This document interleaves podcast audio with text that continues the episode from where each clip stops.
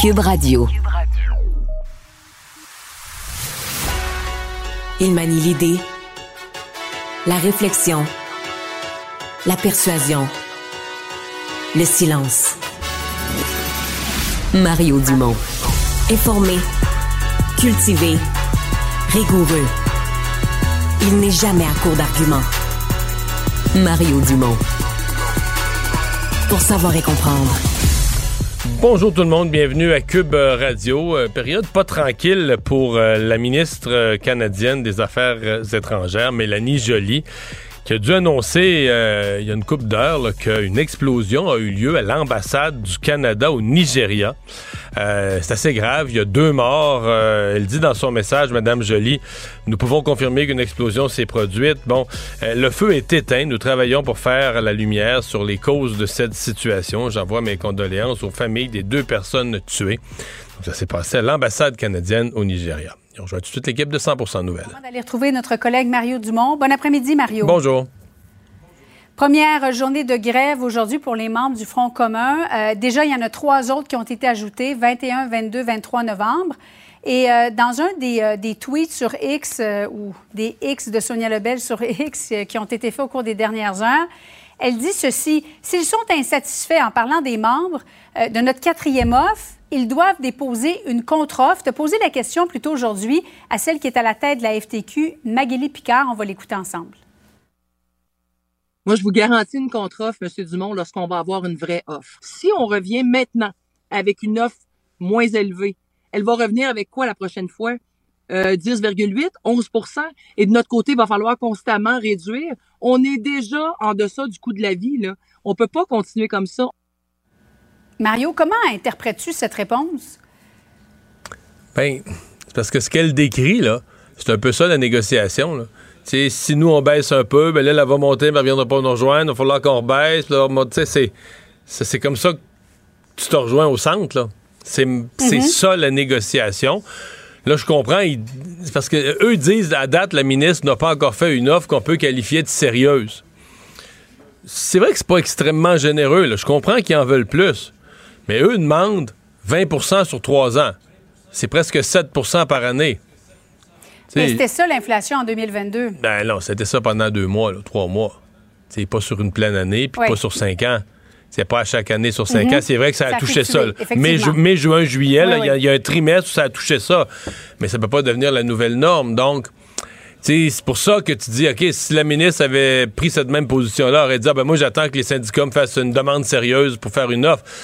Fait que moi, j'ai trouvé que là-dessus, Sonia Lebel, sur le reste, les syndicats, écoute, ça s'est très bien passé. On fait des manifestations, leurs gens sont mobilisés, se sont comportés. En tout cas, moi qu'il y a eu, peut-être qu'on va nous rapporter quelque part dans une région des anicroches, mais à première vue, ils se sont comportés de façon impeccable, respectueuse.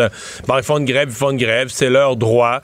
Euh, ils veulent plus, on les comprend. Donc, euh, puis tu sais, les porte-parole syndicaux aujourd'hui, je trouve, ont eu, ont eu des bons messages. tout est correct le point où, à mon avis, la ministre a raison aujourd'hui, c'est celui-là. C'est que le principe même de la négociation, c'est offre contre offre, offre contre offre. Je veux dire, bon, euh, tu sais, c'est. Euh, c'est vrai que quand, mettons, t'achètes, mettons que t'as ta maison et ta vente, quelqu'un te fait une offre, tu dis, ah, elle est même pas assez sérieuse pour que je fasse une contre-offre, on fait ça, mais dans ce cas-là, la personne n'est plus client. Tu la renvoies chez eux et tu revois plus jamais. Là, tu as deux groupes qui sont condamnés à s'entendre. C'est les 600 000 employés du secteur public puis le gouvernement. Fait qu'il va falloir qu'ils s'entendent. Donc, le principe même de la négociation, c'est bien oui, vous allez faire une contre-offre, puis la ministre ne l'acceptera pas avant faire. Puis, à un moment donné, vous allez dire, bon, ben là, on est rendu proche, proche, proche. Là, on va négocier toutes les... Tu sais, quand tu arrives proche, proche tout proche, qui te manque une coupe de pourcents ici et là, c'est le moment où tu dis, bon, on va négocier jour et nuit, on va essayer de finir ça puis de s'entendre. C'est comme ça que c'est toujours arrivé la négociation.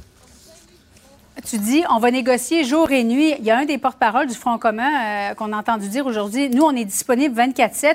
As-tu vraiment l'impression que ça bouge aux tables de négociation? Bah oui, un peu, mais là, on est trop loin. Là. Présentement, on est, écoute, c'est un fossé immense là, entre les deux. Donc là, on est trop loin. Mm. Je sais pas. Euh, peut-être qu'ils travaillent sur d'autres points plus techniques, euh, d'amélioration de l'organisation du travail, ce qui tient à cœur à la ministre. Des fois, il y a des gens qui travaillent discrètement par en arrière et qui en règlent des bouts.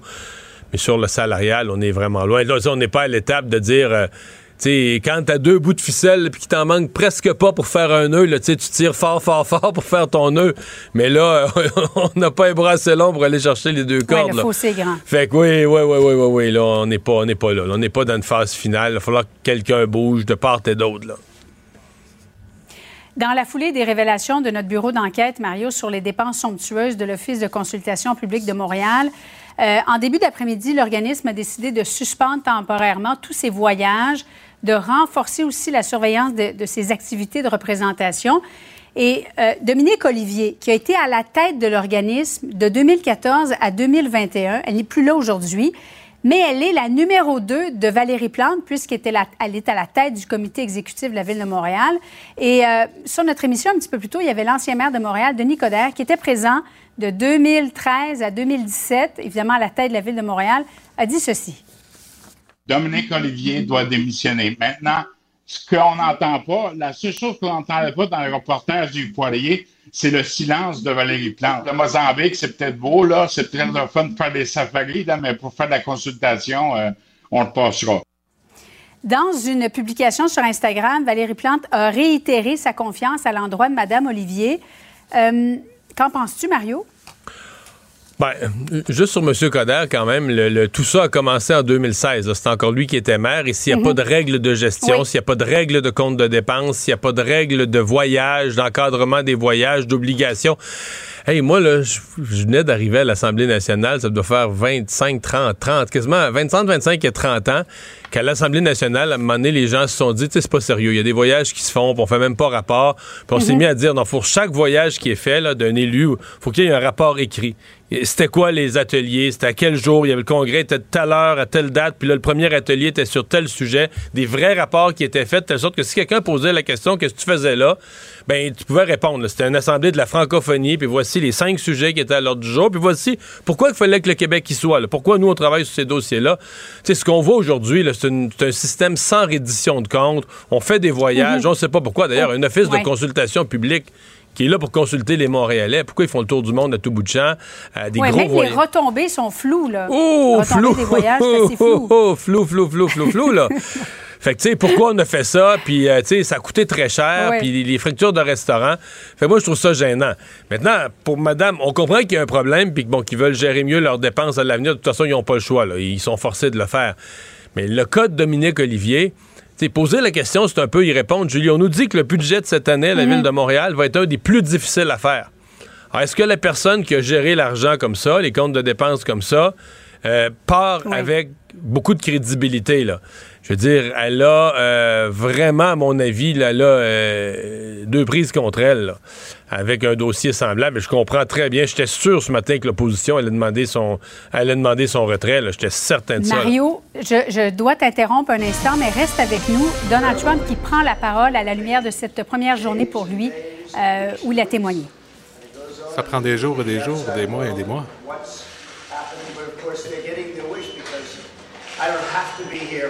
Je n'ai pas à être ici la plupart du temps, mais je dois être ici parce que c'est une affaire qui n'aurait jamais dû être amenée en justice.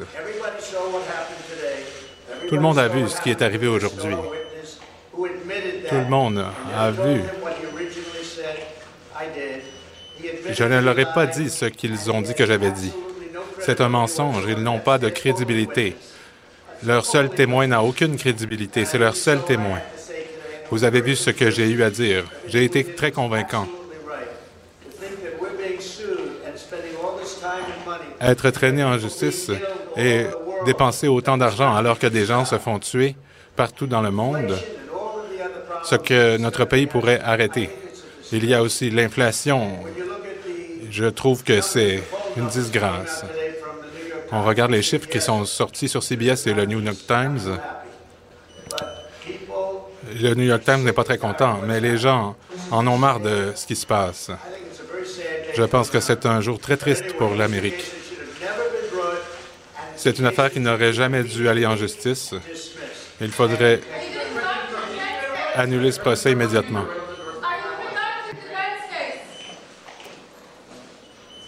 Alors, Mario, c'était la journée où M. Trump devait témoigner. On le rappelle, c'est un procès civil qui se tenait, euh, ben, qui se tient toujours à New York pour fraude. Il est accusé d'avoir gonflé ses actifs immobiliers euh, pour notamment euh, solliciter des prêts peut-être plus avantageux euh, aux banques.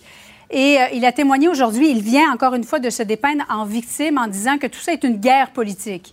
Ouais. Mais tu sais, il a témoigné, c'est un grand mot. Le juge était épuisé de lui à un point. Il lui a dit d'arrêter de faire des discours à l'emporte-pièce sur toutes sortes d'affaires qui, sont non pertinentes à la cause, de se concentrer à répondre aux questions qui lui sont posées. Donc, tu sais, même en cours, Donald Trump et Donald Trump, ben, il fait ce qu'il veut, il fait à sa tête, on va promener tout le monde, puis il fait ses discours. Bon, pour le reste de se poser en victime, on peut pas rire de ça, ça marche tellement. Je veux dire, c'est une des stratégies politiques les plus mm-hmm. réussies de l'histoire de l'humanité, là.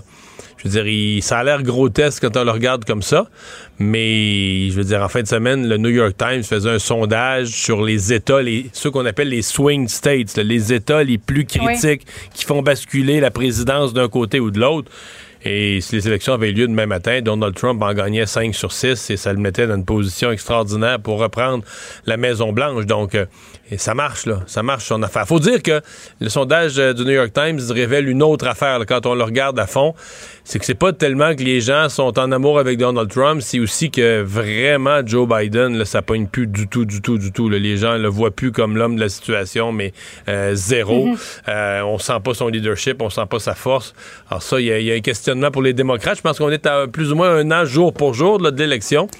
Un an moins un jour. Oui, ouais, si on est pour changer, c'est ça. Si on est pour changer de candidat du côté démocrate, ça serait peut-être le temps qu'on opère une réflexion en accéléré.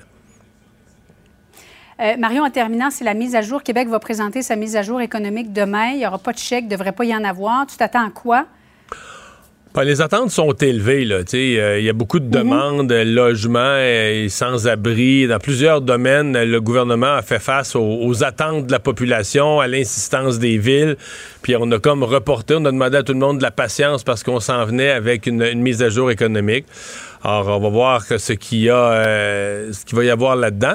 En fait, ça va aussi être intéressant pour voir l'état de la, de la marge de manœuvre du gouvernement, parce que l'économie est quand même très au ralenti au Québec. au Canada, en général, on dit on est quasiment techniquement en récession. En fait, la croissance économique est à zéro. Elle n'est pas tout à fait négative, mais sauf que ça, ça fait un contexte où les revenus ne rentrent pas probablement aussi vite qu'espéré au gouvernement. Donc, on va pouvoir hmm. voir l'état réel des, euh, des, finances du gouvernement qui va être quelque chose quand même intéressant comme données à mettre dans notre, euh, mettre dans notre analyse pour les négociations dans le secteur public. À suivre demain. Merci beaucoup, Mario. Bonne fin d'après-midi à toi.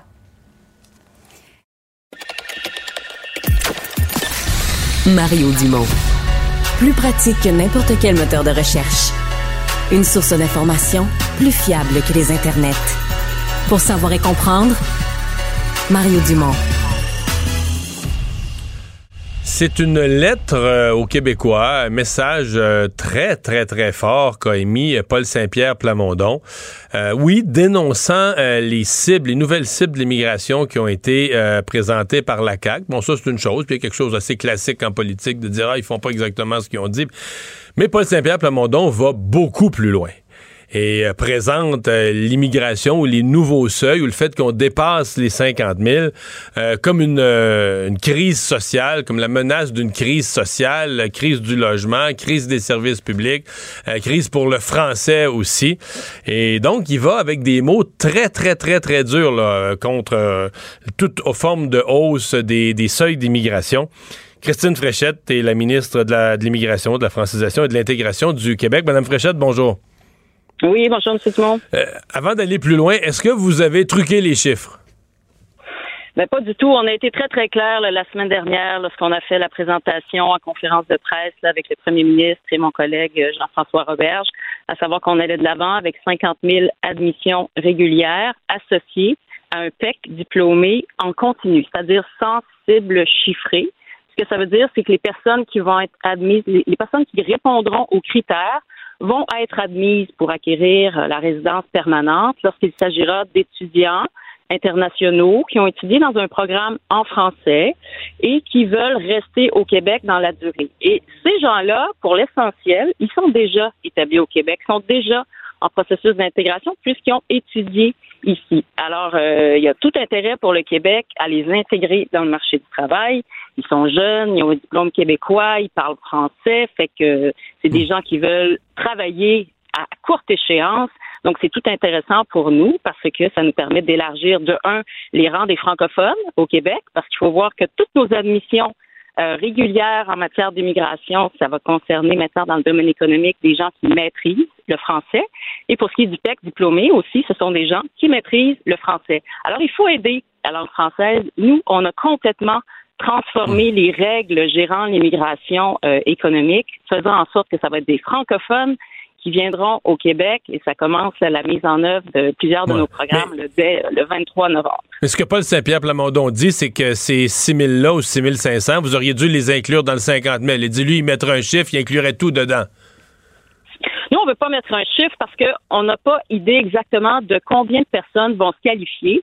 Et s'il y en a 6 000, ben, ce sera ça. S'il y en a 7 000, ben, dans le fond, ça va faire 7 000 travailleurs qui viendraient ou qui vont intégrer le marché du travail, qui sont francophones, pas d'enjeu de reconnaissance des compétences et qui sont déjà au Québec. Il n'y a pas besoin de solliciter une nouvelle capacité d'accueil pour ce monde-là. Ils sont déjà au Québec, ils ont déjà un logement, ils sont déjà en train de s'intégrer, ils savent qu'ils aiment ça au Québec, puis ils veulent rester. Alors, comme société, on a tout intérêt à les intégrer. Alors, c'est ça la logique. On n'a pas voulu mettre de cible chiffrée. Est-ce que ça va être moins populaire qu'on l'a approximativement estimé à 6500. Peut-être. Est-ce que ça va être 6500? Peut-être. On va tester ces nouvelles formules, une nouvelle approche qu'on met de l'avant, qu'on est en train de tester, mais qui nous apparaît l'immigration idéal. Alors, c'est pour ça qu'on les met dans une case distincte, mais on a très clairement expliqué tout ça la semaine passée en conférence de presse. Il n'y a aucune cachette là-dedans. Ça a été abordé de, de, de, manière très claire et euh, entière de notre part. Puis ensuite, il y a eu plusieurs questions aussi sur le fonctionnement de ce, de ce mode euh, que l'on propose d'adopter. Qu'est-ce que vous pensez du constat ou des accusations de Paul Saint-Pierre Blamondon qui vous accuse avec cette augmentation de l'immigration de, de créer potentiellement une crise sociale? Bon, d'une part, moi, quand je regarde les positions du PQ, il y a une chose qui est claire, c'est qu'eux veulent aggraver la pénurie de main-d'œuvre. Eux, ils proposent de réduire euh, à 35 000 personnes le nombre d'immigrants reçus chaque année, alors que ce sont des francophones alors qu'il y a une pénurie quand même de main-d'œuvre euh, assez importante euh, à laquelle il faut tenter de pallier. Nous, c'est ce à quoi on s'attarde. D'autant qu'on va vouloir aller chercher des gens qui sont actifs dans des domaines qui vont aider grandement, le Québec. Je pense notamment euh, aux gens qui ont des compétences en santé, en service de garde, également en, éducation, en construction. Donc, nous, on a une approche constructive. Le PQ, eux, ils veulent donc aggraver la pénurie de main-d'œuvre, puis ensuite, là, je vois qu'ils sont en train d'essayer de créer une, une attention euh, démesurée là, par rapport aux impacts de nos cibles d'immigration. Je tiens à rappeler d'ailleurs que le PQ lui-même, en 2013, avait adopté euh, une cible d'admission annuelle de 50 000 personnes. Et même chose en 2014, mais le député Pascal Bérubé était autour de la table, comme titre à titre de ministre. Donc, moi, je pense que là où il y a un enjeu, c'est avec les demandeurs d'asile. Les demandeurs d'asile, eux, ils arrivent maintenant via l'aéroport en grand nombre. C'est pas planifié. Et puis là, ça crée un enjeu parce que c'est pas planifié, justement, c'est pas contrôlé. Leur nombre va grandissant au fil des mois et c'est ça pourquoi on demande au fédéral très clairement là, de faire en sorte de répartir d'une part les demandeurs d'asile dans l'ensemble des provinces euh, du Canada, parce qu'ils l'ont fait alors que les gens arrivaient par le chemin Roxane. Ils doivent le faire encore maintenant qu'ils arrivent surtout via l'aéroport. On demande aussi à ce qu'ils modifient leur gestion des visas. Parce qu'il semble que euh, les changements qui ont été opérés dans les visas pour certains pays font en sorte qu'il y a plus de personnes qui sont intéressées à venir avec un visa de visiteur, mais qui, une fois arrivés à l'aéroport, disent ben là, finalement, moi, je vais faire euh, déposer une demande pour être demandeur d'asile. Alors là, ça, ça fait en sorte de peser d'une manière importante sur euh, les services gouvernementaux au Québec. Et euh, on veut que ça cesse parce que le Québec assume vraiment un trop grand poids par rapport à son poids démographique. Ah, c'est vraiment démesuré, là, ça n'a pas de sens. Le Québec, en 2022, a accueilli plus de demandeurs d'asile que toutes les autres provinces du Canada réunies. Et jusqu'à ce jour, en 2023, c'est la même chose.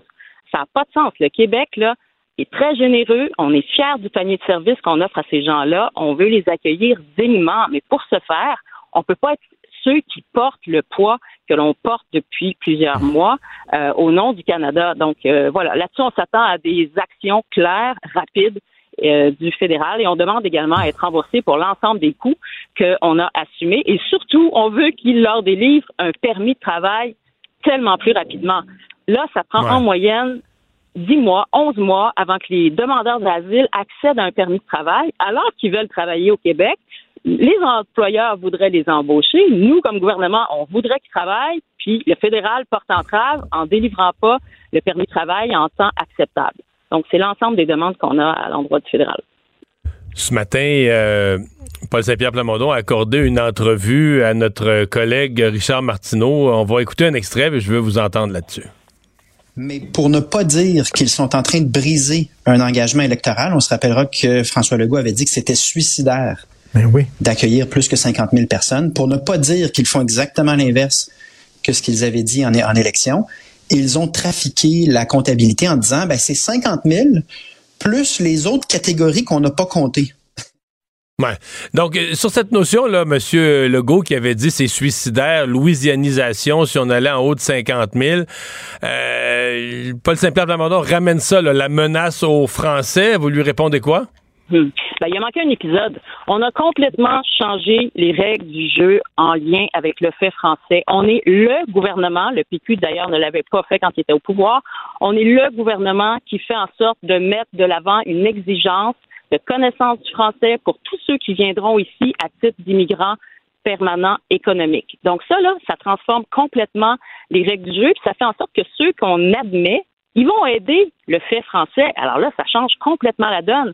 Ça fait en sorte, puis ça, le premier ministre l'avait dit, dès son discours d'ouverture, ça fait en sorte de transformer l'immigration en solution pour le fait français. Il fallait transformer les programmes d'immigration pour ce faire. C'est ce qu'on a fait ces derniers mois. Les cinq programmes qu'on a pour l'immigration économique sont tous transformés pour faire en sorte maintenant d'intégrer une exigence de connaissance du français.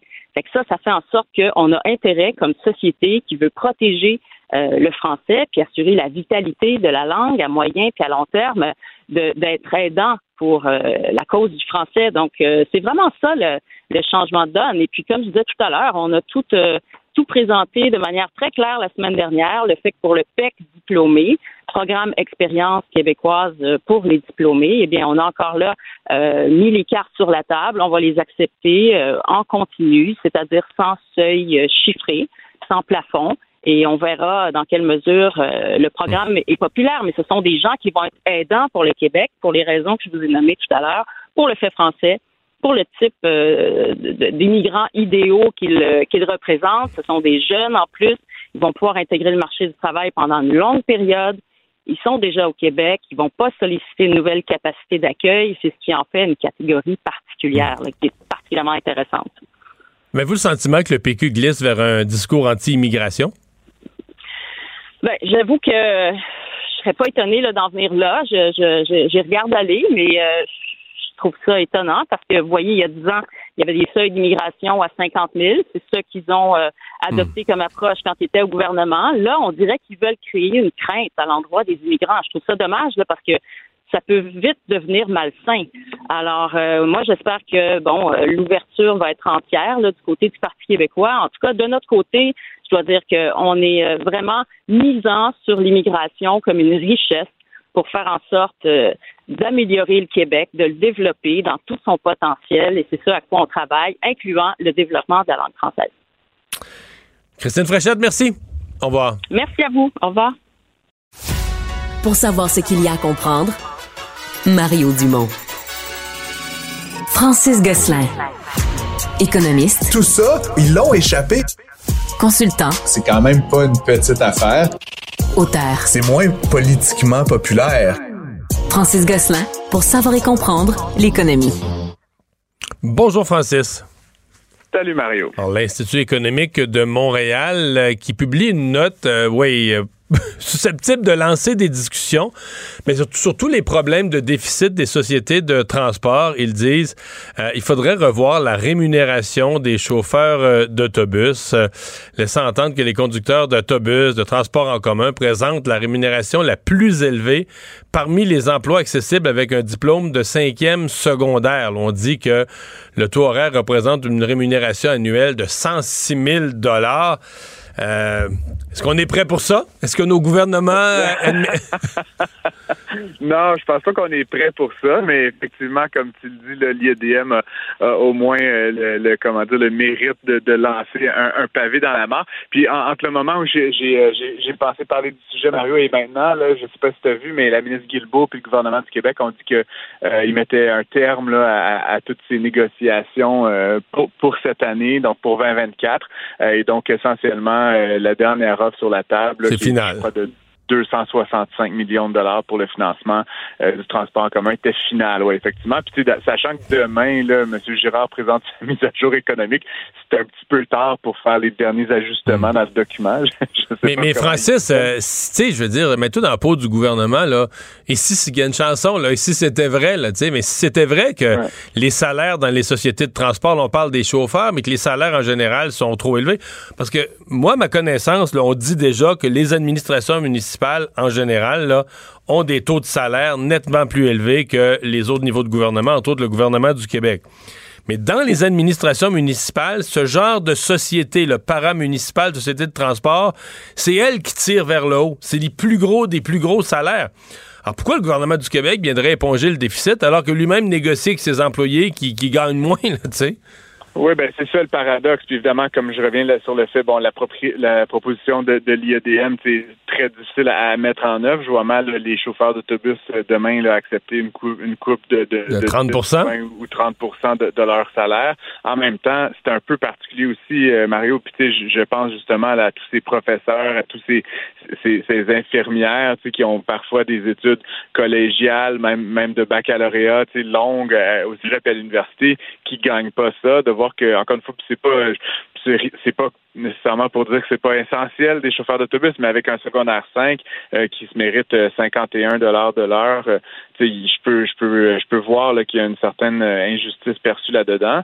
puis c'est pas comme si entre nous, la, la, la, courbe d'apprentissage du chauffeur d'autobus, elle est, elle est moindre là, que, que, que d'autres métiers qui ont besoin beaucoup plus d'études et beaucoup plus d'apprentissage. Donc ça me semble élevé effectivement. Veux-tu que je te fasse une confidence?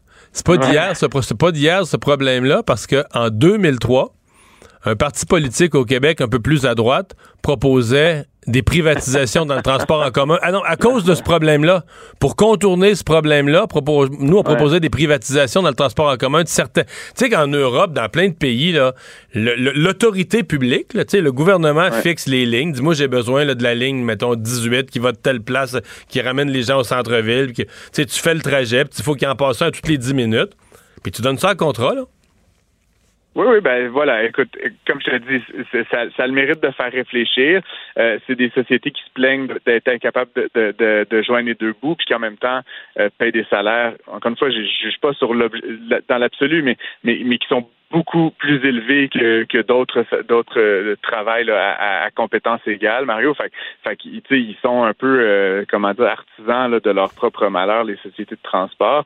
Euh, elles, elles menacent là, de réduire euh, le service, etc. Mais peut-être que peut-être qu'effectivement, il y a quelque chose à voir du côté de la, structure de rémunération. Évidemment, malheureusement, Mario, un, autobus, ça prend un chauffeur. C'est pas comme si on pouvait leur demander de conduire plus vite ou de, prendre une tâche et demie ou quelque chose comme ça.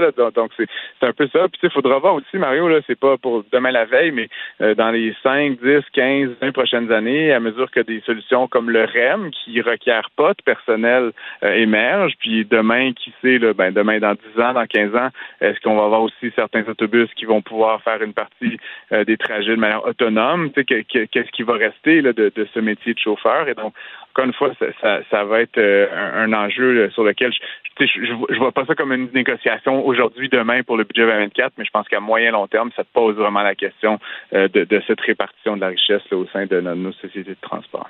Ouais. Déjà que moi, je t'avoue que, tu sais, en termes de, de saine gestion, là, l'idée qu'à la fin de l'année, une fois que tout est fait, le gouvernement du Québec ramasse le déficit. C'est déjà de la très mauvaise gestion. Tu as un autre niveau de gouvernement qui n'a pas eu un mot à dire, dans le fond. Mettons qu'à chaque mois, tu te rendais compte dans les sociétés de transport que tu étais en déficit. Tu aurais dû passer l'année en restructuration, en analyse de tes coûts. Non, mais c'est vrai. Mais tu fais rien. Les mois passent, un mois, un autre mois, un autre mois. Tu arrives à la fin de l'année, tu dis, là, je suis dans le trou tu demandes à un autre niveau de gouvernement qui n'a pas été mêlé aux opérations précédentes, il faudrait que tu m'éponges ça. Il faudrait que tu ramasses le, déficit. Ouais, ouais. Ça n'a pas d'allure, tu sais. Est-ce que c'est le changement d'heure qui te rend idéaliste comme ça, Mario? ah, bon, bon, bon, bon. Euh, non, mais effectivement, tu as raison, mais je, je pense que le gouvernement du Québec a d'autres chats à fouetter que de mettre les sociétés de transport sous tutelle. non, non, je comprends bien. À un moment donné, c'est ça la game. C'est pas la première fois que ça arrive, c'est pas la dernière fois que ça arrive, mais il y a quelque chose qui va devoir changer. Puis c'est le paradoxe du transport en commun.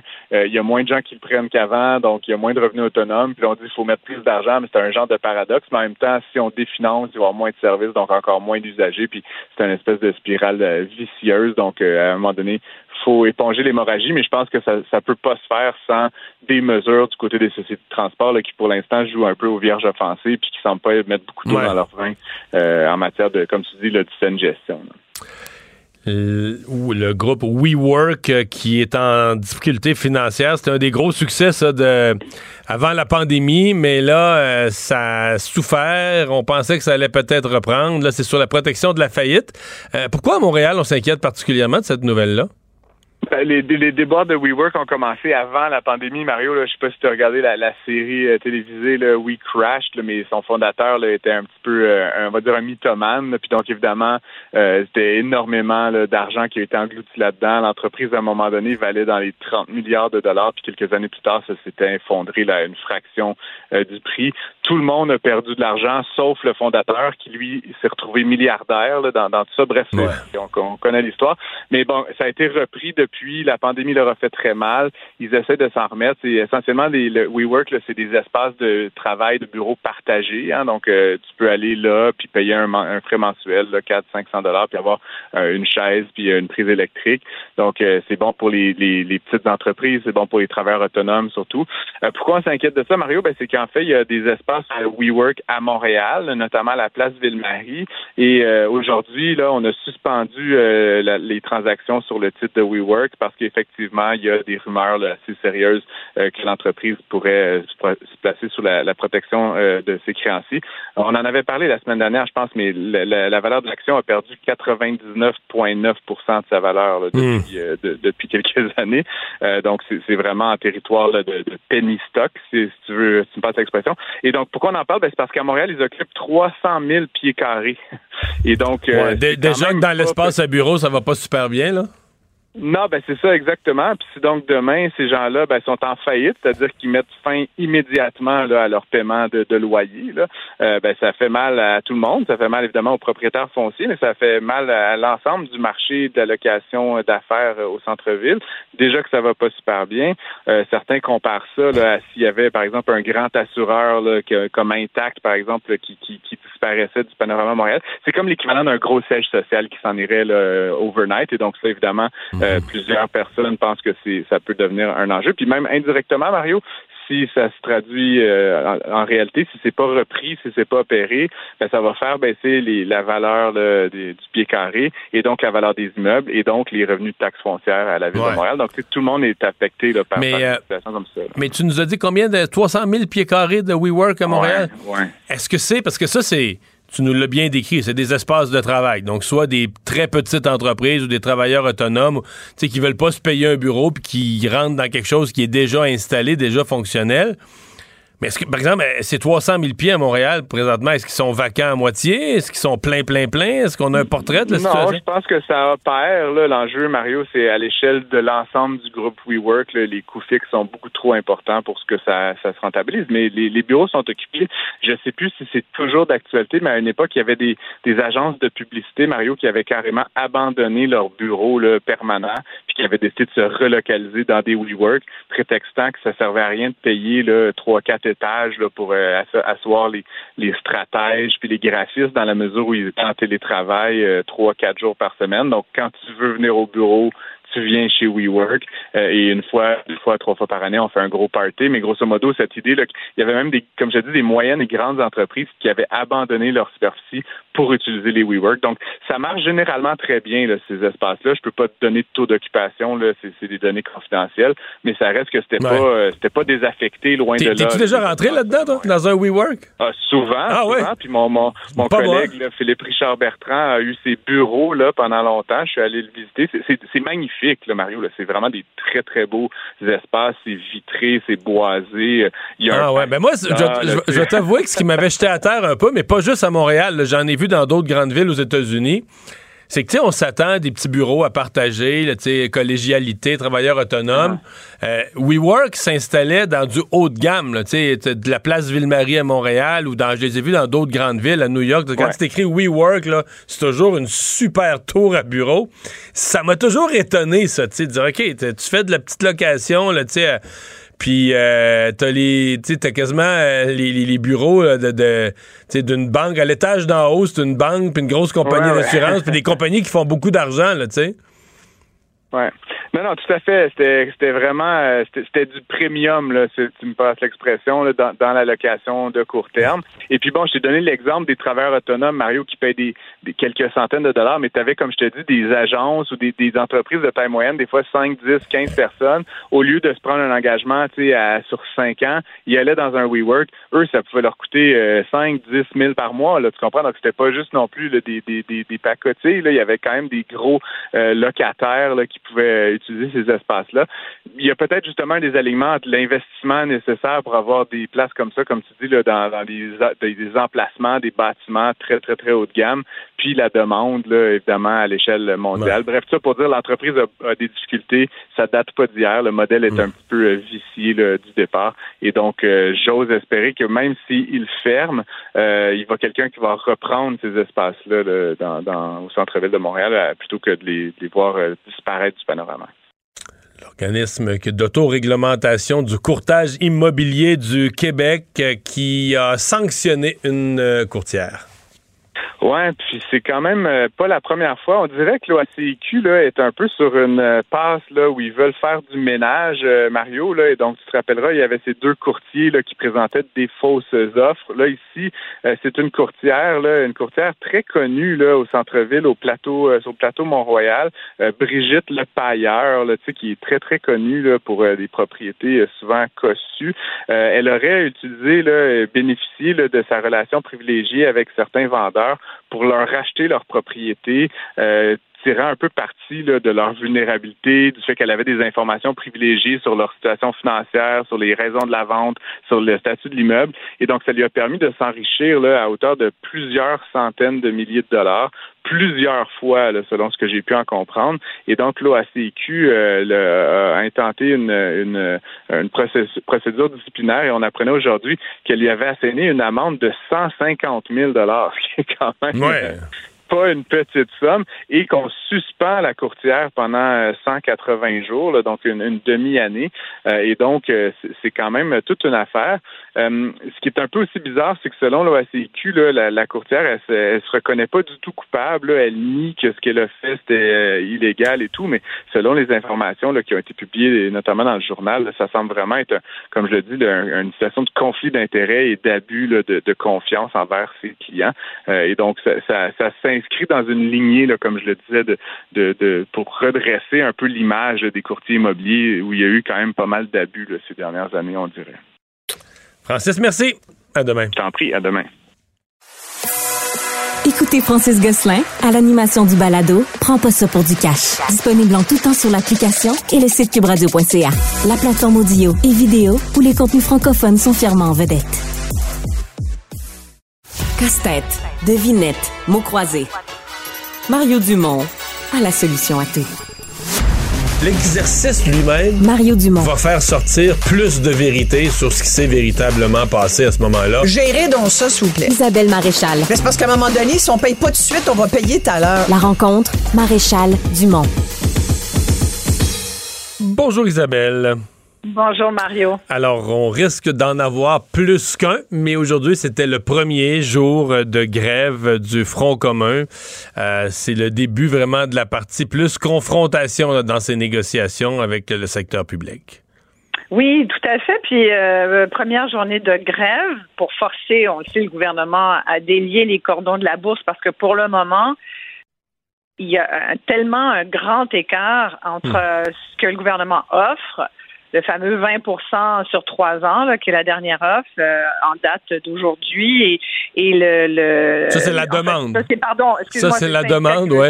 Ouais, tout à fait la demande, et, le syndicat qui... Euh, qui, euh, qui dit on se contentera pas, nous, de cette offre gouvernementale à 10,3 sur 50. Fait que, tu sais, en 10,3 et 20% il y a une marge énorme. Euh, c'est surtout ça, moi, je t'avoue, qui, m'inquiète. J'ai l'impression que ça risque d'être un peu long parce que c'est quand même 7% euh, qu'il faut aller chercher euh, entre les deux. Tu sais, ça serait facile si on, si on en disait. En fait, c'est plus que ça parce que le syndicat, son 20 là. Il demande sur trois ans. Et sur trois ans. Alors que, le gouvernement lui offre. Mais le 10,3, le syndicat dit ça comme ça, mais il faut compter l'autre 2,5% ou 3 pour l'autre 3% que le gouvernement donne sous forme de bonification à des gens qui travaillent la fin de semaine. Écoute, le gouvernement le donne, ces chèques-là vont être versés. La seule affaire, c'est qu'une personne qui qui fait aucun qui, qui, travaille jamais le soir, qui, qui participe pas aux bonifications, il touche pas. Mais pour l'ensemble du secteur public, ce 3,5 là, il est vraiment donné là, c'est pas on fait pas ce 3% là, pardon, il est, il est réel, c'est pas de l'argent de Monopoly là. Ah non, non, non, tout à fait. Puis, euh, tu sais, il y a déjà des gens qui, euh, euh, qui le disent. Je pense que c'est Monique Jérôme Forgette qui a déjà été présidente du Conseil du Trésor, donc qui a déjà eu à négocier à son époque avec les syndicats, comme d'autres d'ailleurs, et, qui disait aujourd'hui qu'il fallait que les syndicats descendent de leur piédestal. C'est sûr qu'aujourd'hui, c'est le début des premiers moyens de pression. il y a eu une, il y a eu des manifs ici et là, des journées de manifs, mais c'est la première journée de grève c'est quand même 400, 420 000 syndiqués, c'est pas rien. Ça, a quand même des impacts aussi dans la vie des citoyens contribuables. Tu sais, l'école, les services de santé, euh, euh, ça touche aussi euh, le personnel professionnel et technique de la santé des services sociaux. Fait qu'on parle ici des éducateurs, des travailleurs sociaux. Bref, c'est beaucoup de monde. Tu sais c'est pas juste euh, les enseignants puis les infirmières, c'est beaucoup, beaucoup de monde. Mais c'est sûr que ça, ça a un impact dans la vie des gens qui, pour le moment, l'opinion publique est plutôt en faveur de ce qui se passe parce que c'est vrai qu'ils ont été essentiels pendant les années de pandémie. C'est vrai qu'on leur a beaucoup dit. C'est vrai que je pense qu'il n'y a, personne au Québec qui doute que c'est terrible travailler aujourd'hui comme infirmière ou comme enseignant dans mhm. le contexte actuel de ces deux environnements où, sincèrement, il y a beaucoup d'exemples où c'est carrément toxique, où il y a des, gros enjeux de santé mentale, des gros enjeux d'organisation. Euh, tout le monde est conscient qu'il y a une pénurie de main-d'œuvre, mais surtout au-delà de la pénurie de main-d'œuvre, il y a des gros départs. Il y a comme une hémorragie qu'il faut freiner. Ouais. Mais Isabelle, est-ce que euh, parce que, bon, aujourd'hui, les syndicats, les, euh, manifestations se sont très bien déroulées. Le syndicat, les leaders syndicaux ont été exemplaires dans leur comportement. Mais est-ce ben, que. Ils ont rappelé leur message. Oui, oui, oui. Ouais, mais est-ce que, quand même, Sonia Lebel n'a pas un point lorsqu'elle leur dit mais s'ils sont pas satisfaits de la dernière offre qu'on a soumise là, dans les derniers jours d'octobre, qu'ils nous fassent une contre-offre. Puis là, le syndicat dit non, nous, on trouve que l'offre de la ministre n'est même pas assez sérieuse. Mais, tu sais, si tu veux une négociation, puis euh, j'ai entendu euh, en entrevue la, la présidente de la FTQ, en fait, je l'ai reçue en entrevue, puis elle me disait, mais là, dis là, c'est parce que là, si moi je fais une contre-offre, je vais baisser un peu, après ça, la ministre va monter, elle va me demander de rebaisser une autre fois. oui, mais c'est un peu ça la négociation, là, tu comprends? Tu te rapproches, puis l'autre partie refait une contre-offre, puis là, tu, tu refais une contre-offre, puis à un moment donné, tu te rapproches du milieu, puis quand t'es proche, proche, proche, ben là, tu négocies jour et nuit pendant 24, 48 heures, puis tu finis par t'entendre. Mais, mais oui, ça peut être le fun d'ailleurs une négociation là. ouais, c'est que là le syndicat dit moi je fais pas de, le syndicat dit moi je fais pas de contre-offre, je bouge pas, je reste sur ma position de départ. Que la ministre nous fasse une cinquième offre. Ouais. Ben là, c'est le premier jour de grève. Tu comprends qu'ils sont pas pour revenir des gens en disant non, je comprends. à la baisse. Là, tu sais, je pense qu'ils nous ont annoncé. La grosse nouvelle du jour, c'est que comme tu dis, en même temps, ils, ils, sont très, ils ont l'air cool, ils ont l'air vraiment d'être en pleine possession de leurs moyens, les chefs syndicaux. Ils disent, on a l'appui du public, il y a 84-85 des, des Québécois qui sont derrière eux. Fait allons-y comme ça en disant, regardez, nous, notre message, là, c'est que on, veut bien s'entendre, puis on va avoir une, on, est confiant d'avoir euh, une entente qui satisfasse les deux parties d'ici la fin décembre, mais ça ne sera pas à n'importe quel prix, ça ne sera pas sur le dos des travailleurs qui en arrachent au quotidien. Tout ce message-là, il est de bonne guerre. Après, je te dis, c'est l'écart, moi, qui, qui me paraît, comme tu disais, trois ans, cinq ans, c'est pas rien.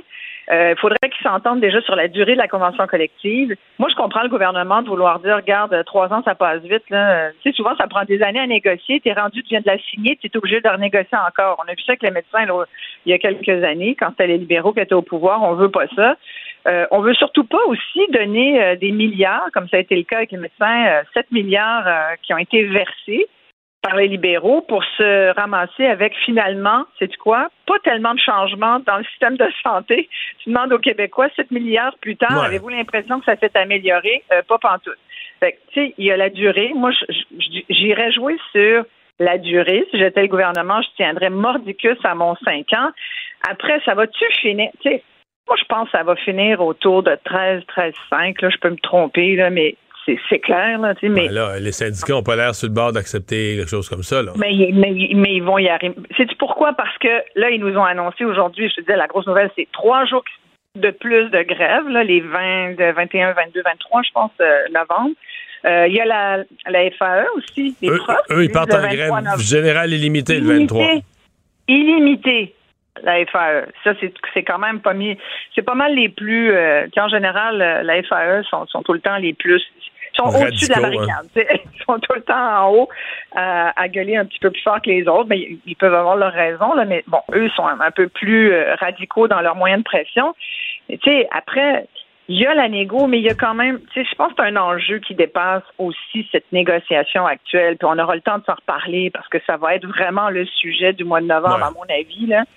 Mais, mais, mais, mais c'est vrai que ça fait longtemps que euh, qu'il y a des enjeux dans, dans, à la fois en santé puis en éducation, puis euh, je pense que les ministres en cause sont très au courant de ça. Je veux dire, tout le monde le sait. après, si ça dure trop longtemps, si les syndicats ont l'air d'être barrés dans leurs demandes puis de pas faire des gestes, c'est là où la faveur populaire risque de, hmm. de, de changer. Mais tu sais, on a le temps, on est au début. Je pense qu'il faut suivre ça. Mais mais tu sais, clairement, euh, il va falloir que les deux en arrivent à un accord. Il va falloir que les deux mettent de l'eau dans leur vin lequel qui va en laisser aller le plus?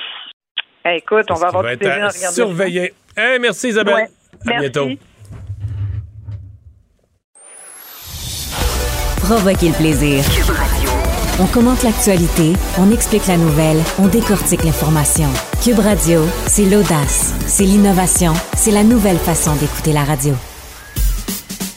Mario Dumont. Probablement capable de vous battre à n'importe quel jeu de société tout en débattant des enjeux de société. Énorme inquiétude pour une famille de la Gaspésie, un jeune homme qui est disparu, Jesse Duchesneau de Passepébiac. Et notre collègue Audrey Robitaille, recherchiste et journaliste à Cube Radio, est avec nous. Bonjour Audrey. Salut Mario. Parce que tu as travaillé pas mal sur le dossier, tu as parlé à des gens. D'abord, euh, question générale, qu'est-ce que il vient de la Gaspésie? Pourquoi il était à Québec à ce moment-là? Ben c'est ça, j'ai parlé avec la famille ce matin. J'avais vu la publication de la famille au courant de la fin de semaine.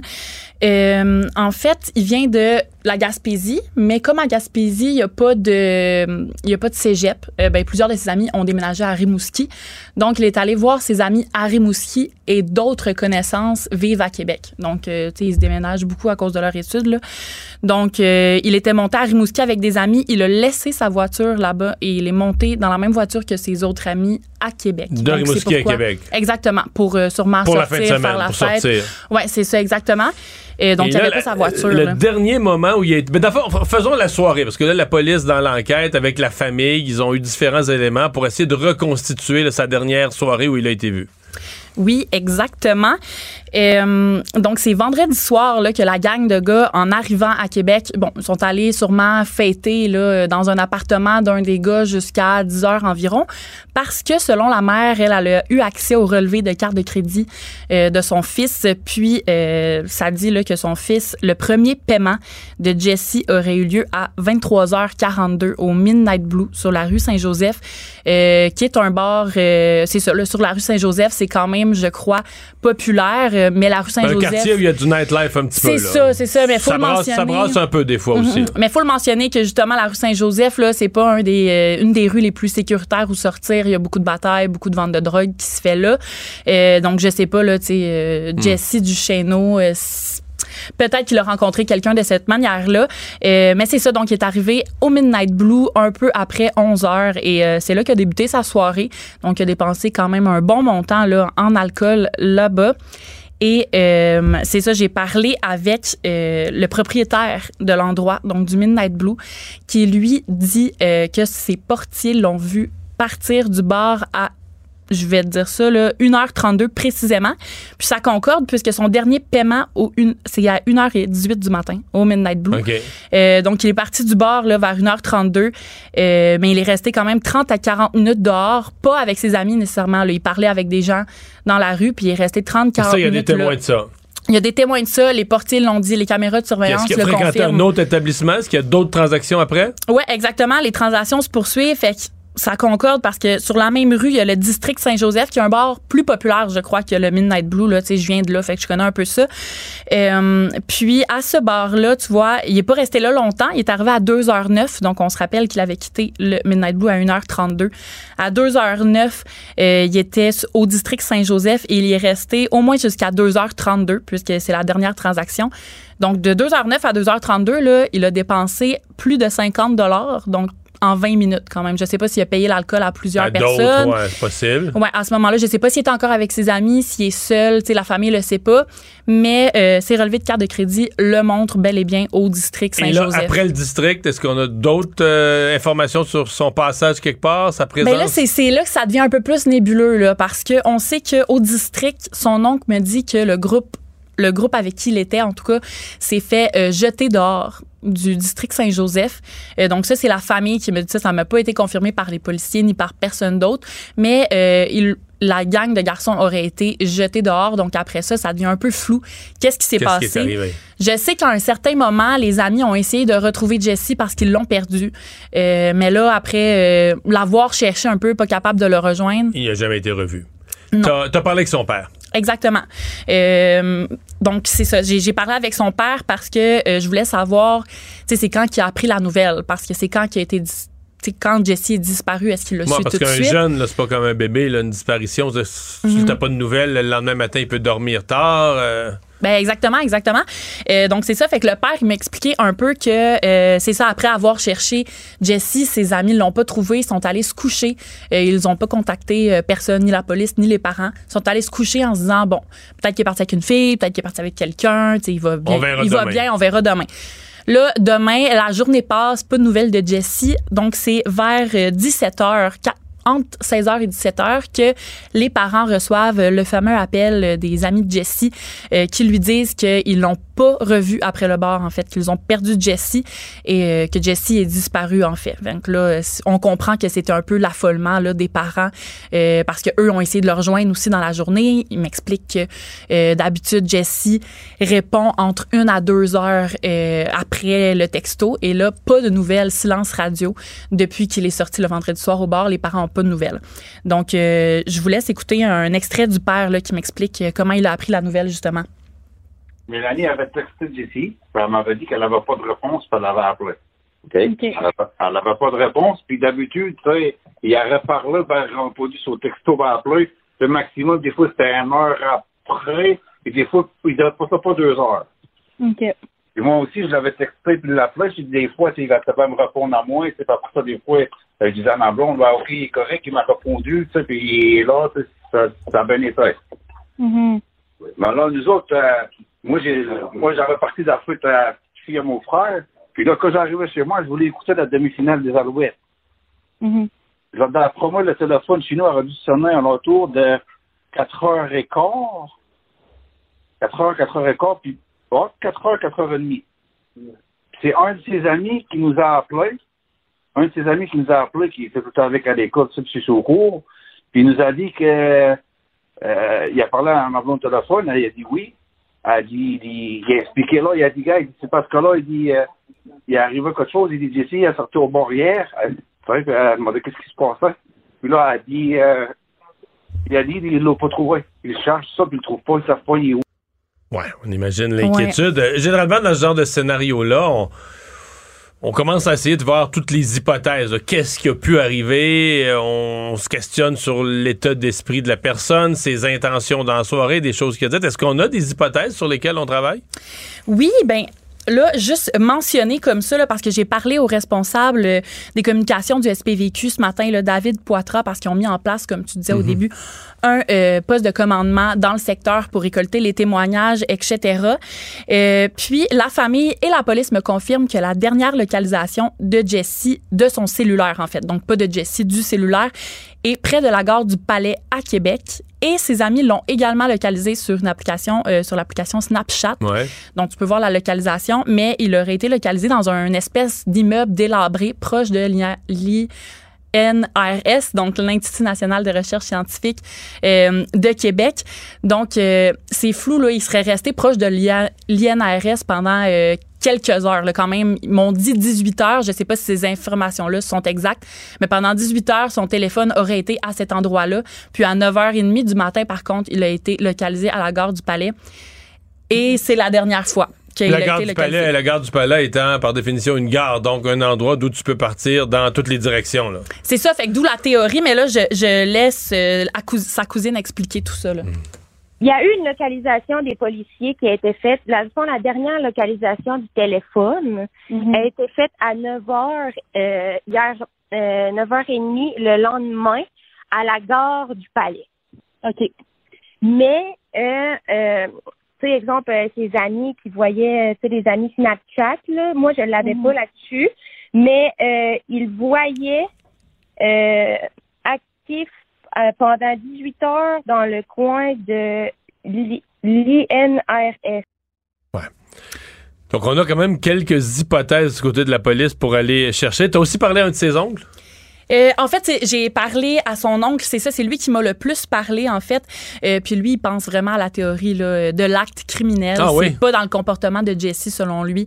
Euh, il pense qu'il lui est arrivé quelque chose. Exactement. Puis la police, juste mentionner rapidement, la police écarte la thèse du départ volontaire. Là. Pour eux, il n'y a pas de raison à ce moment-ci de l'enquête pourquoi Jesse serait parti seul. Donc, il n'avait pas menacé de, de fugue, il n'était pas en Donc, chicane avec des Exact. gens. Donc, ok. il reste la thèse de l'accident ou de l'acte criminel, mais là, on va écouter son oncle, euh, en fait, euh, dire son témoignage là, qui m'a beaucoup touché. Nous autres, regarde, peu importe le scénario, c'est de, le- de, de l'avoir physiquement, là, tu sais. Je veux dire, Mhm. on, on est prêt à toute éventualité, mais regarde, on va pas rester avec le point d'interrogation de jamais le retrouver, tu sais. Donc, eux, là, juste mentionner, sont, sont prêts, ils s'attendent peut-être à, retrou- à retrouver un corps. C'est quand même triste. Là, ils savent pas qu'est-ce qu'ils vont retrouver. Ils veulent juste le retrouver physiquement. Mhm.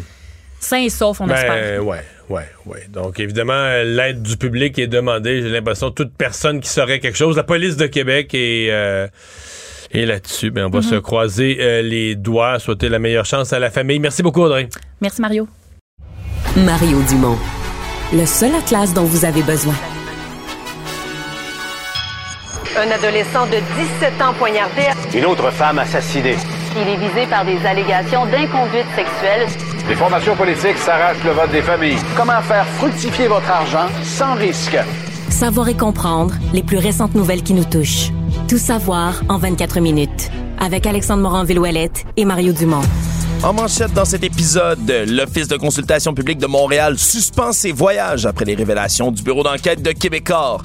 420 000 travailleurs sont en grève ce matin, d'autres jours de débrayage à venir dans le secteur de la fonction publique. Déficit dans les transports en commun, l'Institut économique de Montréal propose de réduire la rémunération des chauffeurs et Donald Trump témoigne sous serment à son procès pour fraude. Tout savoir en 24 minutes. Tout savoir en 24 minutes. Bienvenue à Tout savoir en 24 minutes. Bonjour Mario. Bonjour. Suite aux révélations de nos collègues du bureau d'enquête de Québécois qui révélaient des dépenses assez inusitées, merci, pour des missions à l'étranger qui étaient empruntées par l'Office de consultation publique de Montréal. Euh, voyages, entre autres, comprenant des visites chez des amis, par exemple, des soupers faramineux au restaurant, des déplacements avec des, rapports... des soupers nombreux, des repas nombreux au restaurant aussi. Oui, nombreux repas au restaurant, certaines fois pour des occasions un peu floues, mais surtout pour des ben, motivations. des, des, missions un peu floues. Lorsque les rapports de mission, euh, par rapport à la durée du voyage, il y en a combien qui est vraiment la mission, qui avait vraiment des activités officielles, protocolaires, organisées, utiles? Euh, les rapports de mission sont peu documentés. Peu documentés, parfois même carrément absents, où on, refuse d'expliquer exactement quelles sont les retombées, par exemple, d'un voyage. C'est bien beau aller faire rayonner la ville de Montréal ailleurs dans le monde, mais de quelle manière? L'Office de consultation publique de Montréal, son rôle, c'est de consulter les Montréalais. Bon, là, ils nous disent, ah, nous, on a une expertise extraordinaire, faut aller la partager à travers le monde. Ouais, OK. Mm. Certes. Faudrait voir ça. Mais à quel prix? C'est surtout ben ça. Ben c'est surtout là les questions qu'il faut soulever, surtout qu'on apprend, par exemple. Et surtout c'est inquiétant parce que tu te rends compte, moi, je, je, connaissais même pas l'organisme, mais là, une fois qu'on connaît les gens, c'est des gens qui se connaissent, là, c'est comme une gang d'amis qui sont là-dedans, qui se passent ça d'un à l'autre, des gens qui, font de la politique ou des affaires ensemble depuis 20 ans ou depuis très longtemps. C'est vraiment des proches qui, qui, qui se passent des postes, puis qui signent le compte de dépenses de l'autre, puis après ça, c'est à ton tour, je te redonne la job. Oui, exactement. Et même quand on parle de consulter ailleurs, puis de répondre à une expertise, le, bureau d'enquête cite entre autres l'année 2016. 10 voyages par avion, ça a coûté au-dessus de 50 000 aux contribuables. Dans une année où 10 voyages en avion, c'est une année où on consultait les Montréalais du côté de cet office au sujet de réduire la dépendance de la ville aux énergies fossiles. pour ça, on a fait plusieurs voyages en avion. Bref, c'est après toutes ces révélations que la présidente de l'Office de la consultation publique de Montréal a indiqué aujourd'hui qu'ils allaient revoir les règles autour des frais de représentation, ben, autour revoir, des Je comprends bien, jusqu'à maintenant, il y en avait à peu près pas, là. À peu près pas. Euh, leur réponse, c'est de dire on n'a pas contrevenu aux règles parce que les règles... Euh, il n'y en a pas, c'est nous qui les faisions au fur et à mesure. Oui, et là, on a annoncé que d'ici à ce que ce soit revu, la révision complète du processus de la représentation de l'organisation, tous les voyages vont être suspendus d'ici là, alors qu'on veut s'expliquer un tout petit peu mieux comment on dépense, surtout comment on justifie les dépenses de cet organisme-là. Comme tu dis, Mario, c'est vraiment ça qui est inquiétant. On, ne connaît pas vraiment certains organismes comme ceux-là qui sont financés à 100% par des fonds publics et qui ont l'air de se gâter. Mais là, euh, il y a quand même une pression sur la, présidente Dominique, ben, l'ex-présidente Dominique Olivier, qui est maintenant la présidente du comité exécutif de Montréal. Peut-elle, et c'est la question que l'opposition, à mon avis, la question la plus pertinente que l'opposition a, à poser. Est-ce qu'elle peut rester en poste? Est-ce que tu peux préparer le budget de la ville de Montréal, qu'on dit est un des budgets les plus difficiles à préparer de l'histoire, que cette année, les finances à Montréal, c'est vraiment dur avec l'inflation. Est-ce que tu peux préparer le budget de la ville de Montréal pour cette année? Avec la crédibilité entachée par un tel dossier de gestion de fonds publics. La mairesse Plante a répondu oui à ça, réitère sa confiance en Mme Olivier, mais euh, l'opposition a carrément demandé son départ. Toujours en parlant d'argent public, c'est ce matin que près de 420 000 travailleurs du Front commun là, des employés de l'État ont amorcé un débrayage massif, débrayage qui devrait d'ailleurs se poursuivre les 21, 22 et 23 novembre prochains, alors qu'on prévoit là, vraiment de tout fermer dans ces journées-là, alors que semble piétiner pour l'instant les négociations entre l'État et le secteur public, parce que même si on se dit optimiste d'un côté comme de l'autre d'en arriver à un accord avant Noël. Il se passe pas grand-chose. Il se passe pas grand-chose, Mario. C'est ça qui est pas très clair. Puis aujourd'hui, euh, d'abord, euh, parlons d'abord de des manifestations parce qu'il faut le souligner. Ça s'est bien passé. C'est bien passé partout. Dans les écoles, on avait annoncé que c'était ligne de piquetage le matin, mais que vers les 10h30 ou à peu près, euh, dans la plupart des endroits, on allait rentrer à l'intérieur, commencer à accueillir les jeunes pour faire l'après-midi d'école. Ça semble s'être passé comme ça, assez bien, même très bien.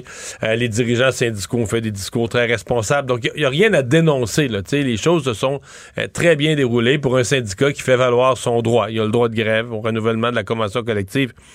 Mais là où la ministre, à mon avis, euh, Sonia Lebel a marqué un point, c'est quand elle a dit aux centrales syndicales, ben, on serait peut-être rendu à l'étape que vous nous fassiez une contre-offre. Et là, la version syndicale, c'est nous, on fait pas. Parce que là, le gouvernement est rendu à quatre offres. Mais je dis pas. Mettons deux. Mettons que les trois premières, ça en fait une. Là. Oui, puis. Puis là, ils en ont rajouté. C'est ça. À la fin octobre, ils ont rajouté de l'argent. Ils ont rajouté un milliard. Là, le syndicat dit Ah ben nous, on fait pas de contre-offre parce qu'on considère que cette offre-là est ridicule. Puis nous, on attend d'avoir une offre sérieuse avant de faire une contre-offre. Mais la demande syndicale est de 20% sur trois ans, qui est quasiment 7% par année. Là. Tu dis, ben, à ce compte-là, la ministre aurait pu dire, ben, vous aussi, ce que vous demandez, c'est tellement gros que c'en est ridicule. Puis moi, je fais plus d'offres, puis. Le prêt. Et, la présidente de la FTQ, quand elle a décrit pourquoi elle voulait pas se mettre le bras dans le tordeur pour faire une contre-offre, ben, elle a dit, ouais, mais là, moi, je fais une contre-offre, là, je vais baisser ma demande. Puis après ça, la ministre, ben, va m'offrir un petit peu plus. Puis là, elle va vouloir que je baisse encore.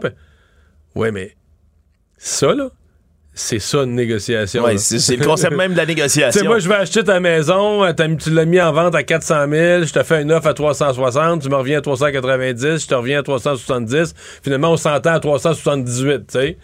Mais c'est le principe d'une négociation, là. Tu sais, c'est de dire, ben là, moi, je baisse un peu, l'autre remonte. Puis la monnaie, tu vois, il y en a un qui va casser, qui est pas prêt? Fait que, tu sais, c'est un peu ça, le, principe même de la négociation. Puis là, ben, c'est comme si ça négocie à, un, là. Même si le gouvernement. Puis je suis le premier à dire que l'offre du gouvernement est pas énormément généreuse. Mais quand même, tu peux pas négocier à un seul à table. Oui, c'est sûr que ça devient difficile dans ce temps-là. Dans tous les cas, pour l'instant, ben, c'est trois autres journées quand même de grève qui sont prévues. Mais avant ça, il y a la FIC, cette semaine, euh, mercredi et jeudi. Oui. Après ça, la semaine prochaine, une semaine tranquille.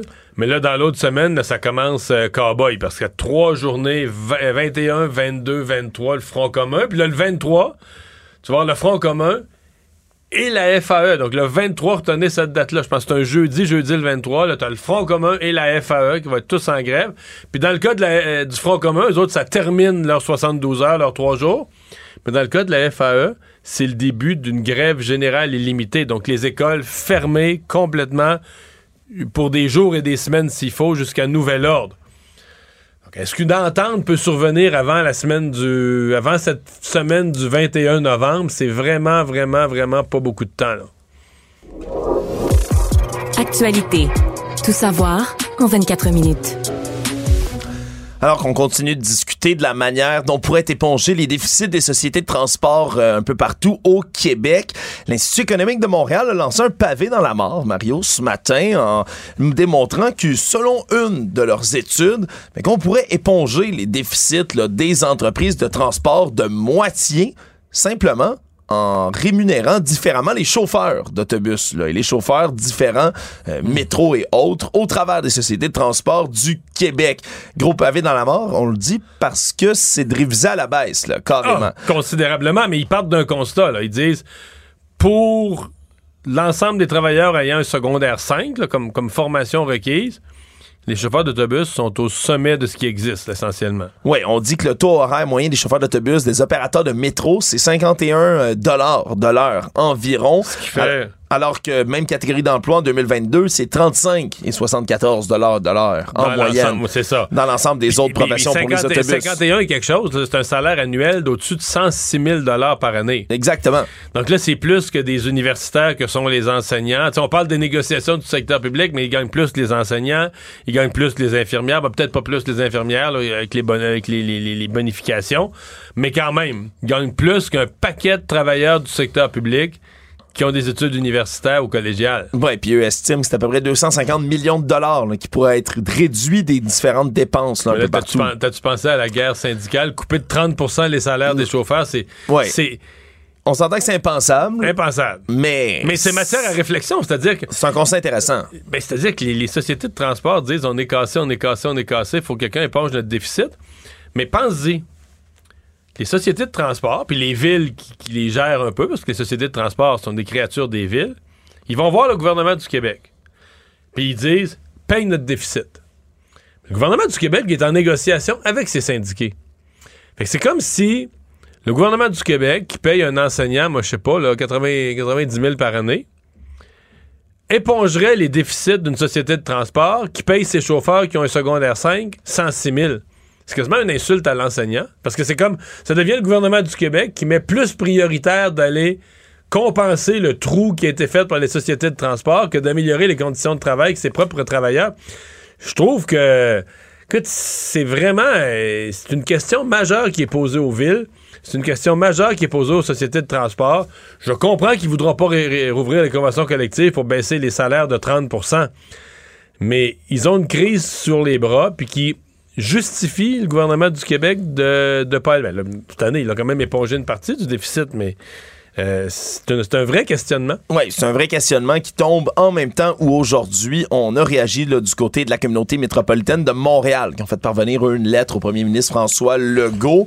Et ils ont révisé leur calcul du déficit dans les sociétés de transport. Parce qu'il faut comprendre, c'est depuis le tout début de cette crise-là, les gouvernements des villes et le gouvernement du Québec sont pas au même endroit par rapport au déficit. Là. Ils l'estiment pas, ils n'estiment pas du tout le même moyen. Les municipalités, eux, disent c'est un déficit de 532 millions. Le, le fait le budget provincial, 338 millions de leur côté. C'est ce qu'on estime dans de, comme trou exactement, comme déficit. À cause tout ça de la taxe sur l'immatriculation qui est prise en compte ou pas, là, dépendamment du calcul qu'on fait. Mais on a aujourd'hui quand même revu tout ça à la baisse, là, en, parlant d'un trou de 265 millions. Euh, finalement, là, le, ce qui était le montant là, de 70% épongé par le Québec dans cette histoire-là.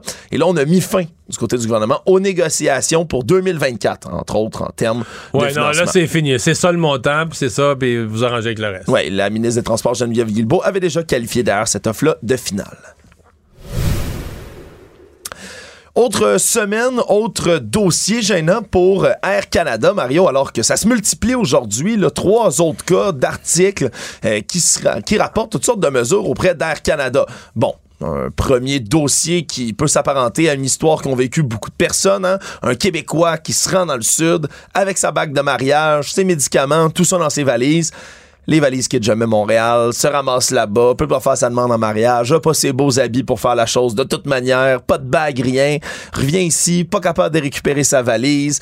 Euh, évidemment, dans ce cas-ci, on pourrait dire que monsieur a fait quelques erreurs tactiques, c'est-à-dire de tout mettre dans son bagage de soute, alors qu'on recommande généralement pas ça. Oui, je sais, je sais, mais quand même. Euh, c'est un cas qui s'ajoute, disons. Tu peux espérer que ta valise va se rendre à la même place que toi, c'est pas exagéré d'espérer ça. Habituellement, oui, puis tout ça, mais ça, ça, ça pourrait faire partie, bien évidemment, des nombreuses plaintes à l'Office des transports du Canada qui visent Air Canada de manière générale. Et ce qu'on apprend aujourd'hui, ben, c'est qu'Air Canada a une nouvelle méthode pour faire face à cette grande, grande, grande, grande, grande multiplication des plaintes à son égard. Utiliser une plateforme en ligne géré par l'intelligence artificielle, Mario, qui va contacter les gens directement là, qui ont soumis des plaintes à l'Office. Parce qu'il faut comprendre qu'il y a au-dessus de 61 000 plaintes en ce moment qui sont en attente. Ce qui fait que pour certaines personnes, ça peut être des années avant d'avoir une indemnisation. puis embaucher, euh, pour eux, ils n'embaucheront pas des gens, euh, des salariés au téléphone pour essayer de parler un à un à toutes ces personnes-là. Exactement. Donc maintenant, ce que ça fait, c'est que vous vous faites contacter par ce logiciel d'intelligence artificielle-là, si vous avez fait une plainte, et là, on va vous proposer toutes sortes de choses. de l'argent pour vous indemniser même des coupons électroniques, Mario, des crédits comme ça, voyage qu'on vous propose, ou on vous dit, ben sinon, c'est que vous allez attendre, ça va être long pour l'office. Alors acceptez notre offre. Et là, il y a des gens qui ont fait le test. On peut répondre directement à ce logiciel-là en disant non, vous m'offrez pas assez. Et eux vont vous faire une contre-offre, le logiciel, presque immédiatement, dans la minute qui est beaucoup plus élevé que la première offre qu'ils font. Donc, ils vont vous lowball en bon français, vous refaire une deuxième offre si vous, si vous repoussez, mais pour la plupart des fois... fait que si vous faites affaire avec l'intelligence artificielle d'Air Canada, à la première offre, faut que vous fassiez comme au banquier à l'époque. Oui. Cette offre est refusée. Exactement. C'est ce qu'il faut faire, Mario. Littéralement, contre, ouais, contre l'intelligence artificielle. Puis après ça, ben, l'autre indemnité qu'on vous offre, ben, la plupart du temps, c'est pas suffisant là, pour ce que vous vouliez réclamer. parce que, parce que ce que je comprends là, d'Air Canada, il y a toute une stratégie là-dedans parce qu'ils se disent, bon, si tu refuses leur, maintenant tu refuses leur deuxième, la troisième, ils font plus d'offres. Ils disent, OK, ben, allez vous battre.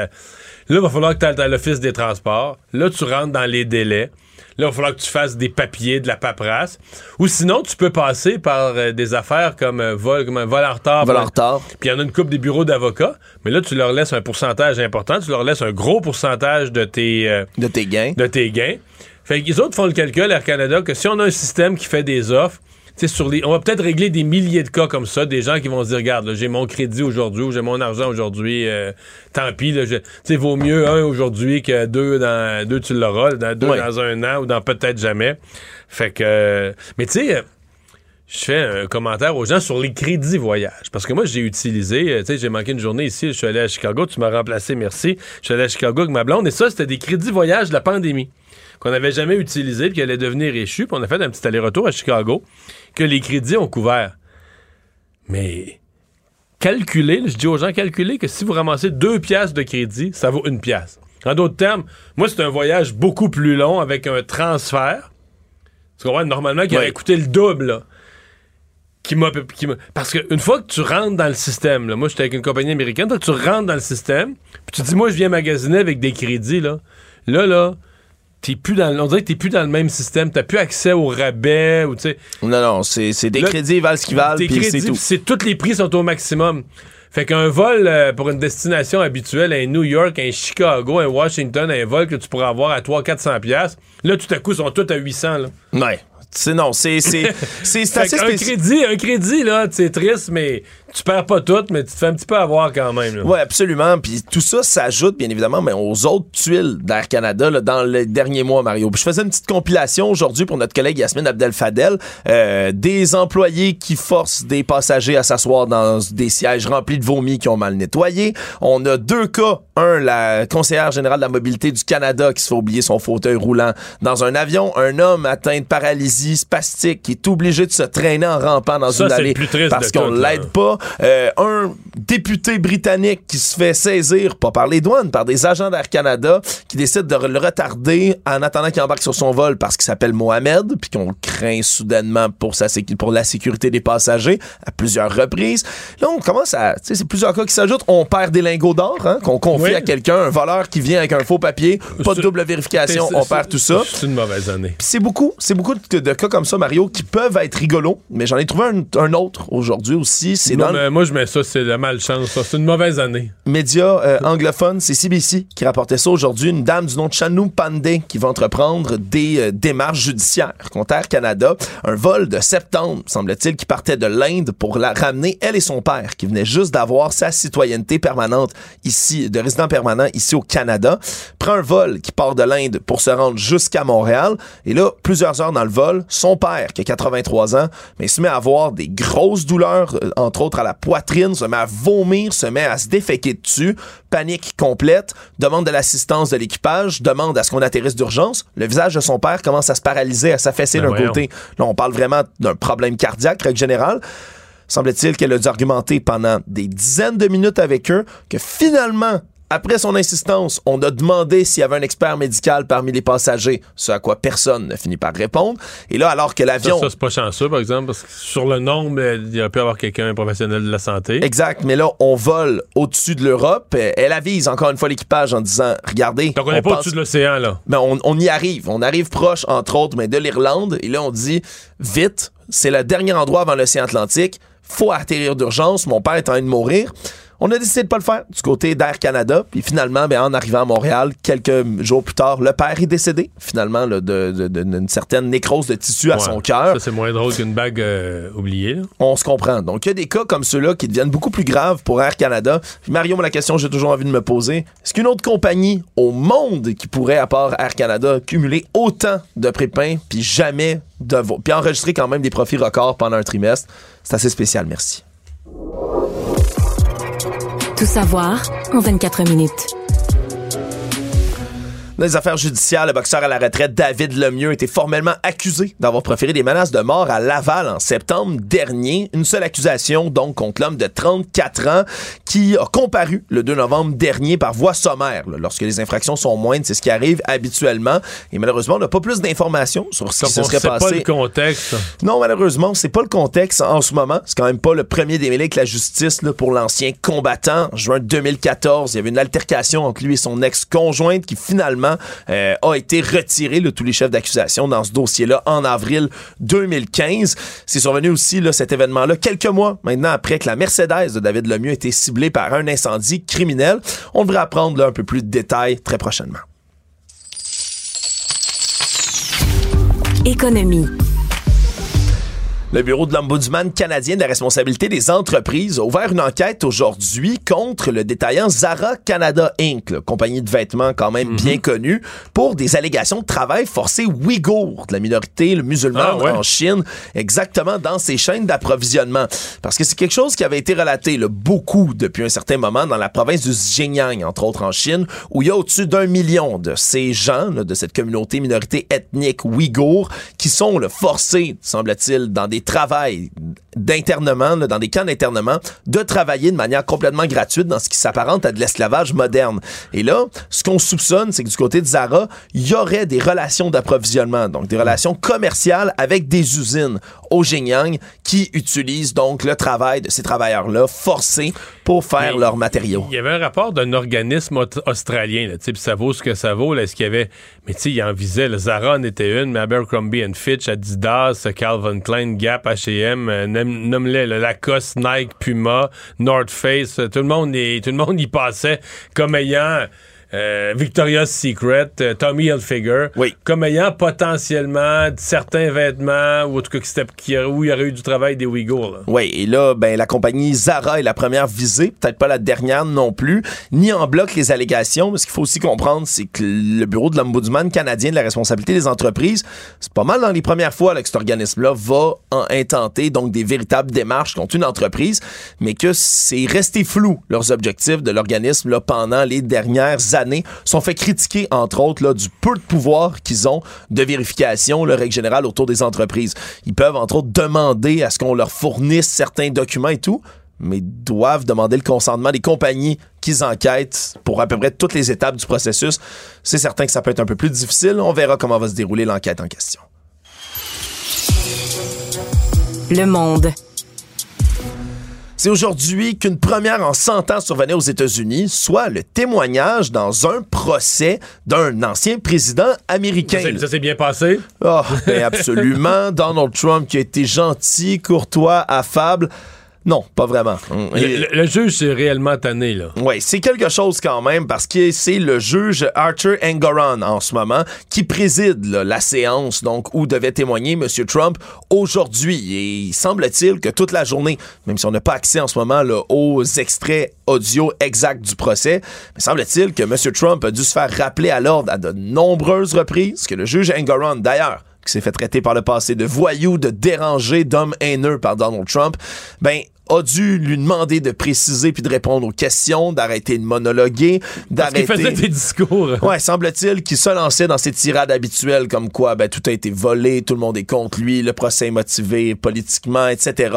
Et a continué là, dès son entrée au palais de justice de Manhattan le plus tôt aujourd'hui, mais à s'en prendre à la procureure générale de l'État de New York, à s'en prendre à peu près tout le monde autour de tout ça. Je rappelle, il y a déjà deux amendes dont il a écopé dans le cadre du procès pour avoir violé ce qu'on appelle les ordres baillon qui lui empêche de s'en prendre aux membres du procès. Et là, ben, c'est pas la dernière fois que M. Trump va être appelé à témoigner non plus là-dedans. Donc, c'est une première journée assez mouvementée. Merci. Et en matière de pas chic devant les institutions, tu sais que M. Trump n'a pas le monopole du jour? Non. Non. Il y a un député de la Chambre des communes, un député libéral de Terre-Neuve, Ken McDonald, qui aurait fait un doigt d'honneur. Dans notre Parlement, monsieur. C'est pas l'endroit exact pour faire ça d'habitude. Il prétend qu'il se grattait le côté de la tête avec ce, doigt-là. Est-ce que, est que le doigt faisait face à un député de l'opposition? Oui, oui. Ah. Mais, il, est effectivement sur sa tempe comme s'il se grattait avec. C'est un peu des deux. Mais là, ce qui est une joke, le président de la Chambre a pris ça à délibérer pour savoir si c'était un grattage de tête ou un doigt d'honneur en bonne et due forme. On a hâte d'entendre la décision. Résumer l'actualité en 24 minutes, c'est mission accomplie. Tout savoir en 24 minutes. Un nouvel épisode chaque jour en semaine. Partagez et réécoutez sur toutes les plateformes audio. Disponible aussi en audiovisuel sur l'application Cube et le site cube.ca. Une production Cube Radio. Mario Dumont. Rationnel et cartésien, il peut résoudre n'importe quelle énigme les yeux fermés. Émotionnel ou rationnel. En accord ou à l'opposé. Par ici, les brasseurs d'opinion et de vision. Les rencontres de l'air. Bonjour Marie. Salut Mario. Alors, on s'attend un mois de novembre agité là, du point de vue des, des grèves, des arrêts de travail dans le secteur public. Et c'était la première journée aujourd'hui. Les conséquences n'ont pas été gigantesques. C'était juste une journée. Dans les écoles, ils ont repris là, en milieu d'avant-midi, en fin d'avant-midi, donc pour l'après-midi. Dans le réseau de la santé, il y a eu quelques dérangements, mais ça n'a pas l'air si pire que ça. Mais la semaine prochaine, ça serait tranquille, mais dans deux semaines, ça part pour le vrai. Là. Trois jours de grève du Front commun, la grève générale illimitée de la FAE. Est-ce qu'on peut, question simple, est-ce que tu rêves à ce qu'on puisse éviter ça par une entente préalable? Écoute, moi, je trouve qu'il n'y a, pas, euh, a pas beaucoup de lumière au bout du tunnel pour que ça se règle aussi hein? rapidement que ça. Euh, je veux pas être prophète de malheur, puis on croise les doigts, puis on aimerait ça que ce serait, puis qu'on évite la grève générale illimitée, parce que c'est une chose dans les écoles, mais là, en plus de ça, ce qu'ils nous annoncent, c'est un peu, euh, même les trois journées qui sont annoncées par le Front commun, euh, c'est un peu l'ensemble des services. Là, non, c'est fermeture complète. Oui, oui, oui. Oh, exactement. Donc là, ça va commencer à faire, euh, ça va ça va nous toucher tout le monde. C'est sûr que, tu sais, oui, on, souhaite ça d'un point de vue fonctionnement, je vais le dire comme ça, mais ça m'apparaît assez utopique quand on voit que les deux parties concernées ont l'air d'être vraiment campées là, sur leur position. Tu sais, je voyais Mme Lebel euh, la ministre Lebel qui a dit euh, tout, tout, négociation, ça se fait pas à sens unique. Moi, j'ai été très claire, je bougerai pas de ma position tant que j'aurai pas une contre-offre des syndicats. Puis tant qu'on bougera pas, elle a le même message depuis le début, il faut lui donner ça cohérente, là. Tant qu'on n'aura pas une discussion sur l'organisation euh, des travaux, tu sais, de, du travail. Donc, elle, elle bouge pas de là. Puis les syndicats ont été super clairs aussi. Ben, nous, c'est terminé on fera pas une contre-offre une offre qu'on trouve complètement dérisoire et insultante, puis on se rappelle tous les adjectifs euh, positifs qui ont été faits là-dessus. Donc là, on a deux parties qui bougent pas. Euh, hmm. Puis moi, ce que j'entends, c'est que ça négocie pas non plus aux tables. Donc, tu sais, c'est quoi la probabilité que ça se règle dans les deux prochaines semaines? Je pense qu'elle est vraiment plus que, plus que hmm. faible. Mais, mais, tu sais, Mario, je sais pas si tu... Oui, vas-y. Non, j'allais dire, je sais pas si tu as eu l'occasion de croiser des, euh, des, des, des, attroupements, là, ou en tout cas aussi, tu sais, je veux dire, moi, je passais à côté de l'hôpital Notre-Dame, justement, en allant à SCN ce matin, et ça klaxonne, là. Les gens sont derrière les syndiqués. J'ai rarement vu ça, un appui euh, de la population qui se manifeste aussi ouvertement que ça. Puis, on le voit dans les vox pop aussi, même les parents qui étaient bon, un peu dérangé par ça ce matin. C'est sûr que ça demande de la réorganisation. C'est pas, c'est pas facile pour tout le monde. T'as plein de gens qui peuvent pas être en télétravail, qui n'ont pas nécessairement une famille à proximité. Mais de façon générale, l'appui a l'air d'être là. C'est comme si les syndicats aussi profitaient euh, de la baisse de popularité de, de la CAQ. Euh, tu sais, le contexte, le contexte économique, le contexte politique, le contexte social, euh, inflation, euh, ça craque de partout dans le réseau, fait que les gens sont derrière les syndiqués. Puis, tu sais, on ajoute à ça, on n'aura jamais cesse de répéter, mais moi, je la comprends pas, l'augmentation de 30% qui se sont donnés à, avant de régler les négociations. Moi, je pense qu'on sous-estime, on sous-estime que ça, là, ça a été mortel dans la position du gouvernement pour négocier. Bien, encore cette fin de semaine, Mario, je parlais avec, euh, avec des gens de mon entourage, dont une travailleuse sociale dans le réseau de la santé, puis une enseignante dans le réseau de l'éducation. Puis ça, ça a créé une telle frustration trompe. Puis, une troisième personne qui n'est pas dans ces négociations-là, mais qui vit comme, comme plein de gens le, le, l'espèce de précarité qu'il y a présentement dans, dans, le marché de l'emploi, le ralentissement économique, l'inflation.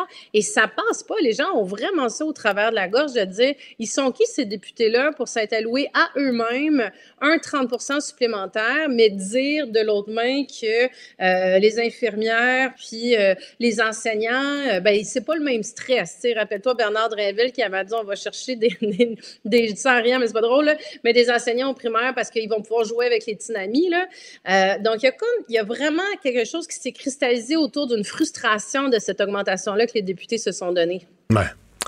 J'allais te demander, est-ce que, sur le fond, Sonia Lebel n'a pas un peu raison de dire euh, ben, il faudrait que les syndicats ne sont pas satisfaits de notre offre, qu'ils nous fassent une contre-offre? Parce que je veux bien, le syndicat dire, ah, ben là, son offre est tellement pas sérieuse qu'elle mérite pas une contre-offre. Mais là, à ce compte-là, les syndicats demandent 20% sur trois ans. Là. Sonia Lebel aurait aussi pu dire, ah, ben là, ça, c'est tellement une énorme demande, tellement gros que c'est pas sérieux. Puis j'entendais aujourd'hui, je recevais en entrevue euh, Magali Picard, la présidente de la FTQ. Elle dit Ouais, mais là, c'est comme un piège. Là, si on dit on baisse notre demande, là, après ça, la ministre va remonter un peu, va vouloir qu'on baisse encore. Ouais, mais c'est de même qu'on arrive à une entente en général. En général, c'est chacun fait son petit bout, puis son petit bout. À un moment donné, tu te rapproches, tu te rapproches, puis hop, là, ça de... C'est ce qui aujourd'hui paraît inimaginable de se rejoindre avec un si large fossé. À un moment donné, ça devient possible. Mais là, s'il y a une des deux parties qui dit moi, je bouge jamais, ça, on n'est pas en négociation. Ben là, c'est ça que je dis. Il n'y a plus personne qui bouge. Ils sont campés sur leur position. Tu sais, moi, je, moi, je le dis depuis le début. Je pense que Mme Lebel, elle a vraiment pas tort dans il faut régler la question de l'organisation du travail. Et si à la fin de la négociation, cet élément-là n'a pas été, euh, ils n'ont pas travaillé dessus, il n'y a pas des modifications qui sont faites, Mario, on s'en sortira jamais au Québec euh, pour l'amélioration de l'accès aux services. Ça ne peut pas être qu'une question de salaire. En même temps, les syndiqués, ils ont raison sur plusieurs de leurs demande salariale aussi, puis ils ont raison de dire que le fossé est extrêmement grand. Mais là, il y a un moment donné, il va falloir que le monde retourne la piste de danse, danser le tango, puis travailler ensemble. Mais c'est, c'est, moi, j'ai vraiment cette impression-là. Le gouvernement a décidé qu'il jouait la ligne dure, puis qu'il disait, nous, on a donné ce qu'on avait à donner mise à jour économique demain, je pense qu'on va avoir une petite idée de quel point ça va pas très bien dans les finances du Québec, puis de dire ils, sont, se sont peut-être un peu enthousiasmés en début de, dans le dernier mandat, et euh, là il y a moins d'argent hmm. dans le dans les poches du gouvernement qu'il y en avait, mais mais de l'autre côté les, les, le Front commun, la FAE, eux c'est la même chose. Je pense ont décidé de jouer la ligne dure. Ils sont galvanisés par les mauvais sondages du gouvernement Legault, ils sont galvanisés par les coups de klaxon de la population qui sont derrière hmm. eux. Puis c'est un peu d'un jusqu'au jusqu'au boutisme. nous aussi, on va y aller euh, parce qu'ils vont pas très graduellement. Ces grèves-là, les, grèves limitées sont déjà annoncées pour la FAE. ils vont très, très, très rapidement. Mais je pense hmm. qu'ils doivent avoir cette certitude-là que ça va passer, qu'ils ont un appui populaire, mais c'est un, un, jeu risqué des deux côtés là, de pas d'aller jusqu'au bout. Euh, tu veux me parler de l'Office de consultation publique de Montréal, reportage de JE complété par d'autres dossiers du bureau d'enquête. Il y en a encore dans le journal ce matin, mais on est toujours autour de la même histoire. Beaucoup de dépenses, euh, des repas au restaurant, des repas chers au restaurant, des voyages nombreux, avec encore là des, des, des repas, puis dans certains cas des grosses factures. Et tout ça avec, parce qu'il faut donner l'autre côté de, du problème, bien peu de justification. Donc, des repas au restaurant, mais on ne sait pas c'était une réunion, c'était-tu avec quelqu'un de stratégique? Des voyages, est-ce qu'il fallait absolument être là? Il fallait être là ce nombre de jours-là. Il y avait vraiment des colloques, des congrès, des activités essentielles pour les Montréalais. Euh, qu'est-ce qu'on fait avec ça? Ben, le, le, écoute, ça, c'est, tout est scandaleux. Là. Moi, ça, je trouve ça. Tu sais, la bonne chose, c'est que justement, il y, a encore des journalistes qui fassent ce genre d'enquête-là pour sortir ces dépenses-là. Je pense qu'il y a certainement un manque de, transparence, un manque de reddition de compte qu'il faut, qui doit être corrigé. Mais ce sur quoi je voulais t'amener aussi, Mario, c'est que moi, ça fait longtemps que je me pose cette question-là pour l'Assemblée nationale du Québec aussi. L'Assemblée nationale du Québec, jusqu'en 2018, c'est tout récent, il n'y avait pas de rapport. S'il y avait eu une motion. Moi, j'étais là à l'Assemblée à l'époque. Il y avait une motion qui avait été votée à l'unanimité pour euh, justement qu'il y ait des rapports qui soient faits. Ah, mais à euh, mon époque, à mon époque, Jean-Pierre Charbonneau, il était président, avait exigé que des rapports soient faits et déposés. Ben, ça avait, ouais, ça s'est-tu perdu en chemin? Il y a rapport puis rapport. C'est là que je veux t'amener, Mario. Parce qu'en 2018, ils ont dit, là, ça a été, non, non, mais là, ça va être des, là, ça va être un rapport qui est plus complet. Parce ah. que là, on sait le montant total, mais on ne sait pas à quoi ça a servi. là, je regardais les derniers rapports, là, de 2022-2023. Puis là, tu sais, je te donne des exemples. Puis, puis moi, c'est sur la pertinence que je veux t'amener, même plus que sur le montant, parce que, bon, c'est des rapports qui tiennent en cinq pages, OK? Euh, je te donne un exemple. Dernièrement, tu as cinq députés qui sont allés en Bavière, là, pour nos relations avec la Bavière, parce que, puis là, c'est 35 000 de dépenses, c'est pour cinq députés puis là, tu as, vraiment, puis tu me dis, ah ouais, mais tu sais, c'est quoi les objectifs puis les résultats? Ben là, tu as trois paragraphes pour t'expliquer les résultats, OK? Puis ça, c'est des, il y, a des, y a une trentaine de missions parlementaires qui sont faites comme ça à l'Assemblée nationale et ça n'a pas changé de dans mon temps et de dans ton temps, Mario. Tu sais très bien que c'est considéré comme une espèce de forme de récompense. Tu regardes la liste des députés qui sont envoyés là. C'est les, les députés d'arrière-ban euh, du gouvernement qui sont un petit peu fâchés, qui sont, qui, qui, qui, qui tournent en rond. Puis là, ça les valorise d'être envoyés en mission parlementaire. Et moi, je l'ai entendu souvent, ça, de, on va envoyer un tel, là, là il est, il est là, il, y a un autre remaniement ministériel qui vient d'être fait, puis là, il vient pas d'accéder au, Conseil des ministres, puis là, il grogne, puis il est fâché. On va l'envoyer à la prochaine mission parlementaire à Paris, là, 4-5 jours, là, il va aller voir du monde, euh, puis il va aller jaser avec des gens. Mais il n'y a pas de retombées parlementaires de ces missions-là. C'est pas comme quand un ministre va quelque part, signe des contrats, revient, puis ramène la prospérité pour le Québec ramène quelque chose pour le Québec. Là, c'est des missions parlementaires avec la francophonie, le Commonwealth. Puis là, si tu demandais à la présidente de l'Assemblée nationale, elle dirait la même chose que l'ancien président, puis l'autre. Oui, mais c'est important de maintenir des relations parlementaires. Oui, c'est important. Avec des parlementaires qui ne retourneront jamais deux fois. En plus, c'est jamais les mêmes qui retournent dans les mêmes missions. Ils rencontrent jamais les mêmes députés de l'autre parlement, que ce soit le département. Tu sais, je regardais, il y a eu une mission aussi euh, dernièrement au Sénégal, euh, au Cameroun. Euh, puis il n'y a pas de retombées concrètes de ça. Donc finalement, c'est des centaines de milliers de dollars aussi qui sont dépensés. C'est des fonds de l'Assemblée nationale. Donc c'est tes taxes, mes taxes, nos impôts qui sont utilisés pour, ça. Tu sais, quand tu les prends individuellement, bon, c'est 20 000 15 000 30 000 pour 5-6 députés. Mais en bout de ligne, ça te rapporte à quoi? Tu sais, ça nous rapporte quoi, nous, comme Québécois, d'avoir envoyé ces cinq députés-là euh, en Bavière ou, comme je disais, au Sénégal? Donc, il y a bien du ménage. L'Assemblée nationale, puis comme je te dis, ces rapports-là qui sont censés être plus transparents, c'est à 5 000 pour euh, euh, hmm. tel député avec 600 de dîner. Mais on ne sait pas avec qui il a dîné, on ne sait pas ce qui s'est discuté. Le rapport fait cinq pages, dont, dont trois petits paragraphes sur euh, les objectifs de la mission. Donc, ça n'a pas de tu sais, il y, a pas tant, il y a un peu plus de transparence, mais on ne sait pas trop plus à quoi ça sert. Ouais, c'est déjà. Tu sais, quand on cherche de l'argent, Mario, là, moi, là, quand, quand on cherche de l'argent pour nos services publics puis pour nos banques alimentaires. Là, je peux dire, il y en a de l'argent encore qui se dépense, puis il y en a de la, des gains puis de l'efficience qu'on pourrait aller chercher dans nos impôts puis qu'on pourrait aller remettre à la bonne place. Ça, moi, je trouve que l'Assemblée nationale aura un petit travail à faire. Peut-être un peu plus de visioconférence. Ce serait bon pour la planète en ah. plus. Un petit peu moins de déplacement. Merci, Marie. À demain. À demain, Mario.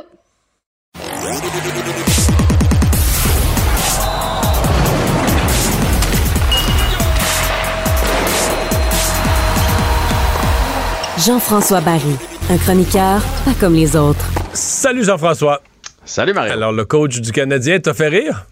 Ah, il est allé d'une perle encore une fois aujourd'hui quand il fait des espèces d'analogies, c'est toujours merveilleux. Puis je commence à le détecter aussi quand il fait ses gros yeux à un journaliste, comme qu'il le regarde un peu avec un air euh, méchant, puis qu'après ça, dans sa réponse, maintenant, il le regarde plus du tout, c'est parce qu'il commence à être irrité par ce journaliste-là, ou, ou, le, ou parce que le journaliste questionne toujours à propos de la même chose. Et aujourd'hui, c'était sur Slavkowski, qui est le sujet du jour, parce qu'il y en a qui veulent donc avoir raison de le retourner à Laval. Il y en a qui ont décidé que qui aurait le gros bout du Mais là, samedi, là, samedi, avec Suzuki puis Caulfield, il a joué son meilleur hockey, j'ai trouvé de l'année, là.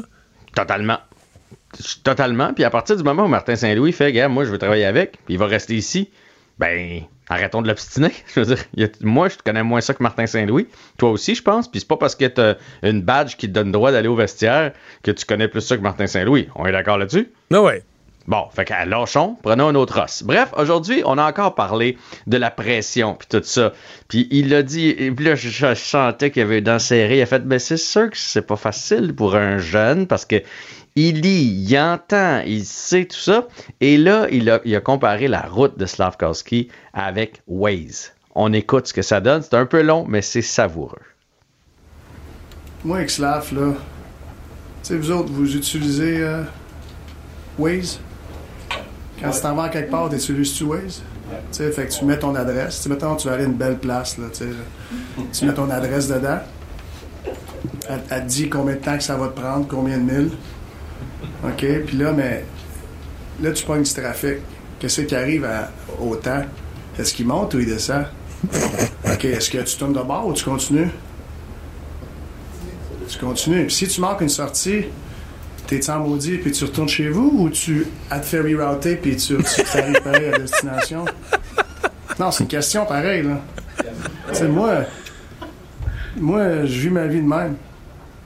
Puis euh, c'est ça qu'on fait avec Slav. Slav, il, s'en va d'une belle destination.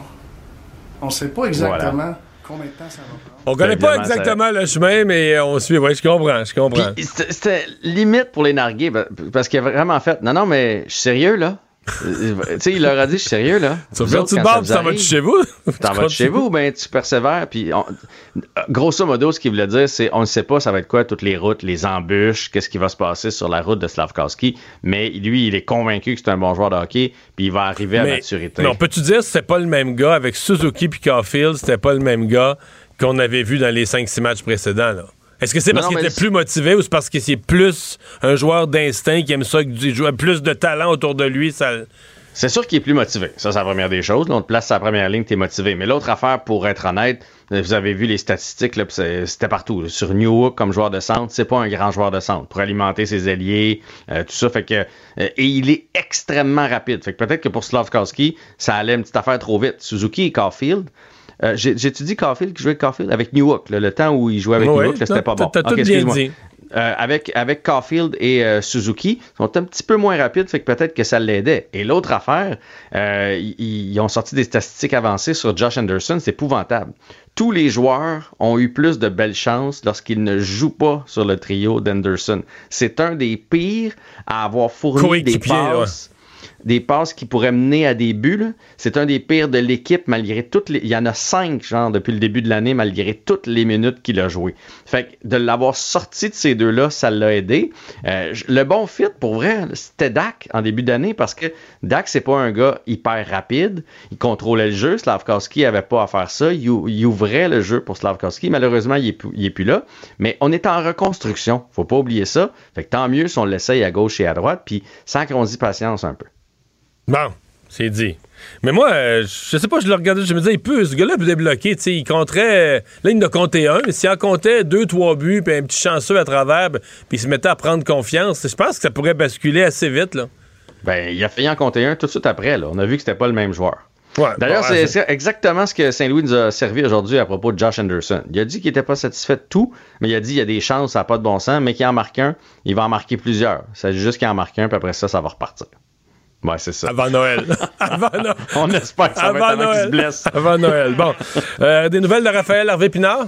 Ouais, il a embarqué sur la patinoire aujourd'hui, malheureusement. Euh, ben, ça n'a pas tenu le coup, donc il est débarqué presque aussi rapidement qu'il est, est, venu. Puis j'espère qu'il va pas se, précipiter parce que, tu sais, on sait que c'est un gars que son statut n'est pas encore défini dans la Ligue nationale. Dans ce temps-là, c'est tentant de revenir peut-être un peu trop vite puis de dire oui, oui, je suis correct, je suis correct. Il est mieux de prendre le temps de se guérir parce que parce qu'on a besoin de lui en pleine santé puis c'est jamais une bonne idée de, de jouer blessé qui a gagné la Coupe Molson pour le mois d'octobre. Qui l'eût cru? En début de saison, c'est Jake Allen qui est allé chercher ce trophée-là. Je dis qu'il l'eût cru pas à cause de ses performances, parce qu'on doutait, on se demandait si c'était pas le gardien numéro 2, et finalement, c'est vrai qu'il a été très très bon. En fait, si le Canadien a une bonne fiche jusqu'à maintenant, c'est en grande partie grâce à Jake Allen. Il quasiment la moitié des victoires du Canadien. Quoi, ils ont 6 victoires, 5 victoires, quelque chose comme ça. Je dirais, il y en a au moins trois qui sont signés Jake Allen. C'est ben, ça. Non seulement il a été dans le filet pour des victoires, mais c'est lui qui a gagné le match. Là. Il, a, arrêté l'hémorragie. Il a été spectaculaire. Alors, la Coupe Molson qui va à Jake Allen. Bon. Prochain match du Canadien, c'est quoi la semaine? Ah ben c'est une grosse semaine. C'est Tampa Bay demain, Détroit jeudi, Boston samedi et Vancouver dimanche. Donc, quatre matchs en six soirs. Les gars ont besoin d'être en forme. Merci. À demain. Salut. Il ne mord pas à l'hameçon des fausses nouvelles. Mario Dumont a de vraies bonnes sources. Cube Radio. Une autre vision de l'actualité. Cube Radio. Cube Radio. En direct à LCN. Les 420 000 membres du Front commun se sont fait voir et entendre aujourd'hui. Ils annoncent trois nouvelles journées de grève fin novembre. On se dirige à petits pas vers une grève générale illimitée. On en discute avec nos analystes. Emmanuel, Paul, Mario, bonsoir. Bonsoir. Bonsoir, Sophie. Alors, il y a eu des, quotidiens perturbés aujourd'hui, des papis, des mamies qui ont fait beaucoup de temps supplémentaire, des gens qui ont dû se débrouiller. Euh, là, pour l'instant, on, le constate hein, avec les bruits de klaxons, les gens semblent très, très compréhensifs pour le moment. Là, il y a la bataille de l'opinion publique là, qui est vraiment hyper importante, Paul. Et on est là, là. c'est vraiment le, champ de bataille qui, qui s'ouvre. Vous savez, on a un peu l'impression, c'est la, la, chronique d'une collision annoncée mm. depuis des mois et des mois, mais là, elle va se dérouler euh, euh, sous nos yeux parce que c'est clair, il y a une escalade euh, qui est en cours. Et, et là, bon, on peut imaginer qu'en ce moment, oui, les enseignantes, les enseignants, les infirmières, ont l'appui de, la population pour les raisons que l'on sait. Mais hâte de voir avec l'effet cumulatif euh, de ces jours de grève. Parce que là, les infirmières, euh, tu disais, Sophie, cette semaine, et là, deux autres journées de grève du Front commun. Et ensuite, probablement, on se dirige, à moins que ça change, vers une grève générale et limitée. Mhm. C'est là où ça, ça, va heurter directement euh, la réalité quotidienne de, tout le monde qui nous écoute. Et la réalité quotidienne des grévistes aussi, il ne faut pas oublier, c'est comme si les syndicats ont besoin de cet affrontement ont besoin de cet affrontement pour montrer qu'ils sont pertinents, pour montrer qu'ils se battent, pour garder leurs membres euh, mobilisés. Et c'est ce qu'il y a d'un peu malheureux, moi, je trouve, dans ce tango-là, parce que euh, tout le monde sait qu'il faut avoir là, ce moment, ces grèves, etc. Et c'est ce qui fait finalement que le gouvernement n'a pas encore objectivement déballé et mis sur la table tout mm. ce qu'il pourrait mettre, là, euh, je crois, mm. euh, parce qu'on veut laisser la pression sortir. Et euh, mais en même temps, ben le calendrier file. Moi, je vois pas le gouvernement vrai, je vois pas tout ce monde-là là, vraiment bouger puis négocier sérieusement avant que tout le monde ait encaissé un peu. Là, puis ça, ça nous mène carrément à la fin novembre avec quoi? Deux semaines pour réussir à régler ça avant Noël? Et, là, et là, après, Mario, après un, millier de rencontres, on le voyait là, de, de négo depuis janvier, l'écart est toujours important entre les partis. Le Québec qui offre 10,3% d'augmentation sur cinq ans. On est loin des, 20 et quelques demandés par euh, le syndicat. Est-ce que ça, tient compte de l'inflation, oui ou non? Qui dit vrai là-dedans? Ben, C'est-à-dire que le syndicat demande 20 sur trois ans. Et le gouvernement offre. Mais le 10,3, c'est pas complet. je pense qu'il faut inclure quand même l'autre 3% euh, minimalement qui est donné. Euh, je crois que c'est pour des horaires de travail spéciaux, mais c'est, de du vrai argent, de notre argent qui est donné aussi aux, euh, aux syndiqués. La seule affaire, bon, moi, j'ai trouvé aujourd'hui que les, syndicats ont une journée euh, sans faute. Là, ça s'est bien déroulé, les gens se sont bien comportés, les leaders syndicaux euh, ont, ont, bien fait ça. Donc, il n'y a pas de... C'est une journée vraiment sans faute. Il n'y a pas d'anicroche, il n'y a pas de, de, mm. débordement. Mais là où Sonia Lebel a marqué un point, c'est quand elle dit aux syndicats, ben, il faudra me faire éventuellement une contre-offre. Le principe de la négociation, c'est que tu fais une offre, puis là une contre-offre, puis c'est comme ça qu'on finit par se rapprocher. Mhm. Et je recevais ce matin la présidente de la FTQ qui dit ah, ben moi, je vais pas m'embarquer dans ce jeu-là. si je fais une contre-offre, je vais baisser ma demande, puis là, ensuite de ça, le gouvernement va monter un peu, je vais être obligé de rebaisser une autre fois. Oui, mais monter, le, le, gouvernement qui monte ses offres, puis le syndicat qui baisse ses demandes, c'est de même comme un moment donné, on finit par se rejoindre au milieu. Si on ne joue pas cette danse-là, si on ne la pratique pas, on n'arrive jamais là. Oui. Parce que c'est pas un encore une négociation, là, objectivement. C'est pas euh, une passe, deux passes, trois passes à juger. Là. À un moment donné, il va falloir que les syndicats bougent. Ce qui va être intéressant, c'est voir demain. On a une mise à jour économique demain. Là attendez-vous que dans la mise à jour économique, on va avoir exactement c'est quoi la prévision de l'inflation au Québec pour la période 2023-2028. Mm. Moi, ce qu'on me dit, mm-hmm. c'est qu'on va voir le chiffre, le gouvernement va être pas mal confiant d'avoir les arguments pour dire aux Québécois, regardez là, ce qu'on a mis sur la table, c'est en haut de l'inflation. Et, l'autre question, est-ce que le mot en A sera prononcé dans l'énoncé économique de M. Gérard, A comme dans austérité? Mhm. Parce que là, évidemment, les temps commencent à être durs. Donc, c'est peut-être une occasion, ça tombe comme ça, mais une occasion pour le gouvernement, justement, de dire, attention, on ne peut pas ouvrir les, les coffres indéfiniment ou euh, jusqu'à temps qu'ils soient vides parce qu'ils sont presque vides déjà. Donc, euh, ça sera à suivre. Mais euh, Mario le disait, au niveau de la négociation, c'est assez particulier. Ce qu'on constate, c'est qu'on dit il faut être deux pour danser le tango. On a deux danseurs ou danseuses de tango mais chacun dans leur salle, chacun dans leur piste de danse. Et là, ils, refusent pour le moment, en tout cas, de danser ensemble. Est-ce que vous, vous voyez dans, le contexte, à l'allure que ça a, un règlement avant Noël, vous? Bien, il n'y a pas beaucoup de temps. Là. Si on se met vraiment à négocier sérieusement, là, une fois qu'il mhm. y a un peu de grève qui est rentrée, là, donc mhm. le gouvernement a des arguments pour dire que les syndicats tiennent les Québécois en otage, puis que les syndicats, tout le monde a eu vraiment l'occasion de lire et de, et de, de sentir où va l'opinion publique. Mhm. Ça laisse très, très, très peu de temps. Mais en même temps, moi, j'ai hâte de voir si le gouvernement va se servir d'un argument qu'il a dans sa poche et qu'il n'a pas beaucoup utilisé. C'est facile de dire la capacité de payer de l'État. C'est très, très théorique, là, on s'entend. Là. Ça veut rien dire à monsieur, madame, tout le monde. L'argument qu'il veut dire à monsieur, madame, tout le monde, c'est vous voulez plus que 8 milliards par année pour les conditions de travail? OK? Êtes-vous prêt à payer plus pour vos mm. services? Êtes-vous prêt à hausser le taux des garderies? Êtes-vous prêt à augmenter les impôts pour qu'on ait un, mm. équilibre budgétaire? À un moment donné, il va falloir que cette pédagogie-là, le gouvernement mm. la fasse s'il espère obtenir une portion de l'opinion publique dans son camp. Là. Ouais. Euh, Mario, euh, on, en parlait un petit peu, mise à jour économique demain. À, quoi tu t'attends, toi? Bien, je m'attends... Euh, je m'attends, je suis très d'accord avec Paul. Je m'attends à ce que les nouvelles soient sombres au niveau économique pour deux raisons. Mm-hmm. La première, c'est parce que c'est vrai. C'est-à-dire, l'économie canadienne est flat. C'est croissance zéro. Donc, ça veut dire que l'argent rentre moins au gouvernement, ça c'est certain. Et dans un deuxième temps, mais ben, c'est le message. C'est dans une négociation avec le secteur public. C'est même le gouvernement, c'est avantageux de présenter un portrait puis de dire, regarde, il n'y en a plus d'argent dans les coffres. Et euh, moi, j'ai l'impression que demain, ça va être un peu une douche d'eau froide pour les organisations syndicales. C'est-à-dire mm. que le sentiment dans lequel ils ont commencé la négociation, que l'inflation faisait rentrer de l'argent dans les coffres du gouvernement, puis on était dans les mm. surplus, ben, tout à coup, ce sera plus ça ouais. tout le portrait demain. Oui, en tout cas, on joue de prudence. Euh, bien, on verra ça demain. Euh, bien de voir. Dominique Olivier, qui a tenté de justifier ses nombreuses dépenses à l'Office de consultation publique de, de, Montréal, elle est venue s'expliquer sur le plateau de la Joute avec Paul. Est-ce que ces explications ont convaincu nos jouteurs? On en discute dans un moment. Une autre vision de l'actualité. Cube Radio. Il n'y a pas tant d'animaux que ça euh, qui attaquent vraiment, puis agressivement, puis sans raison les humains, mais l'orque en fait partie.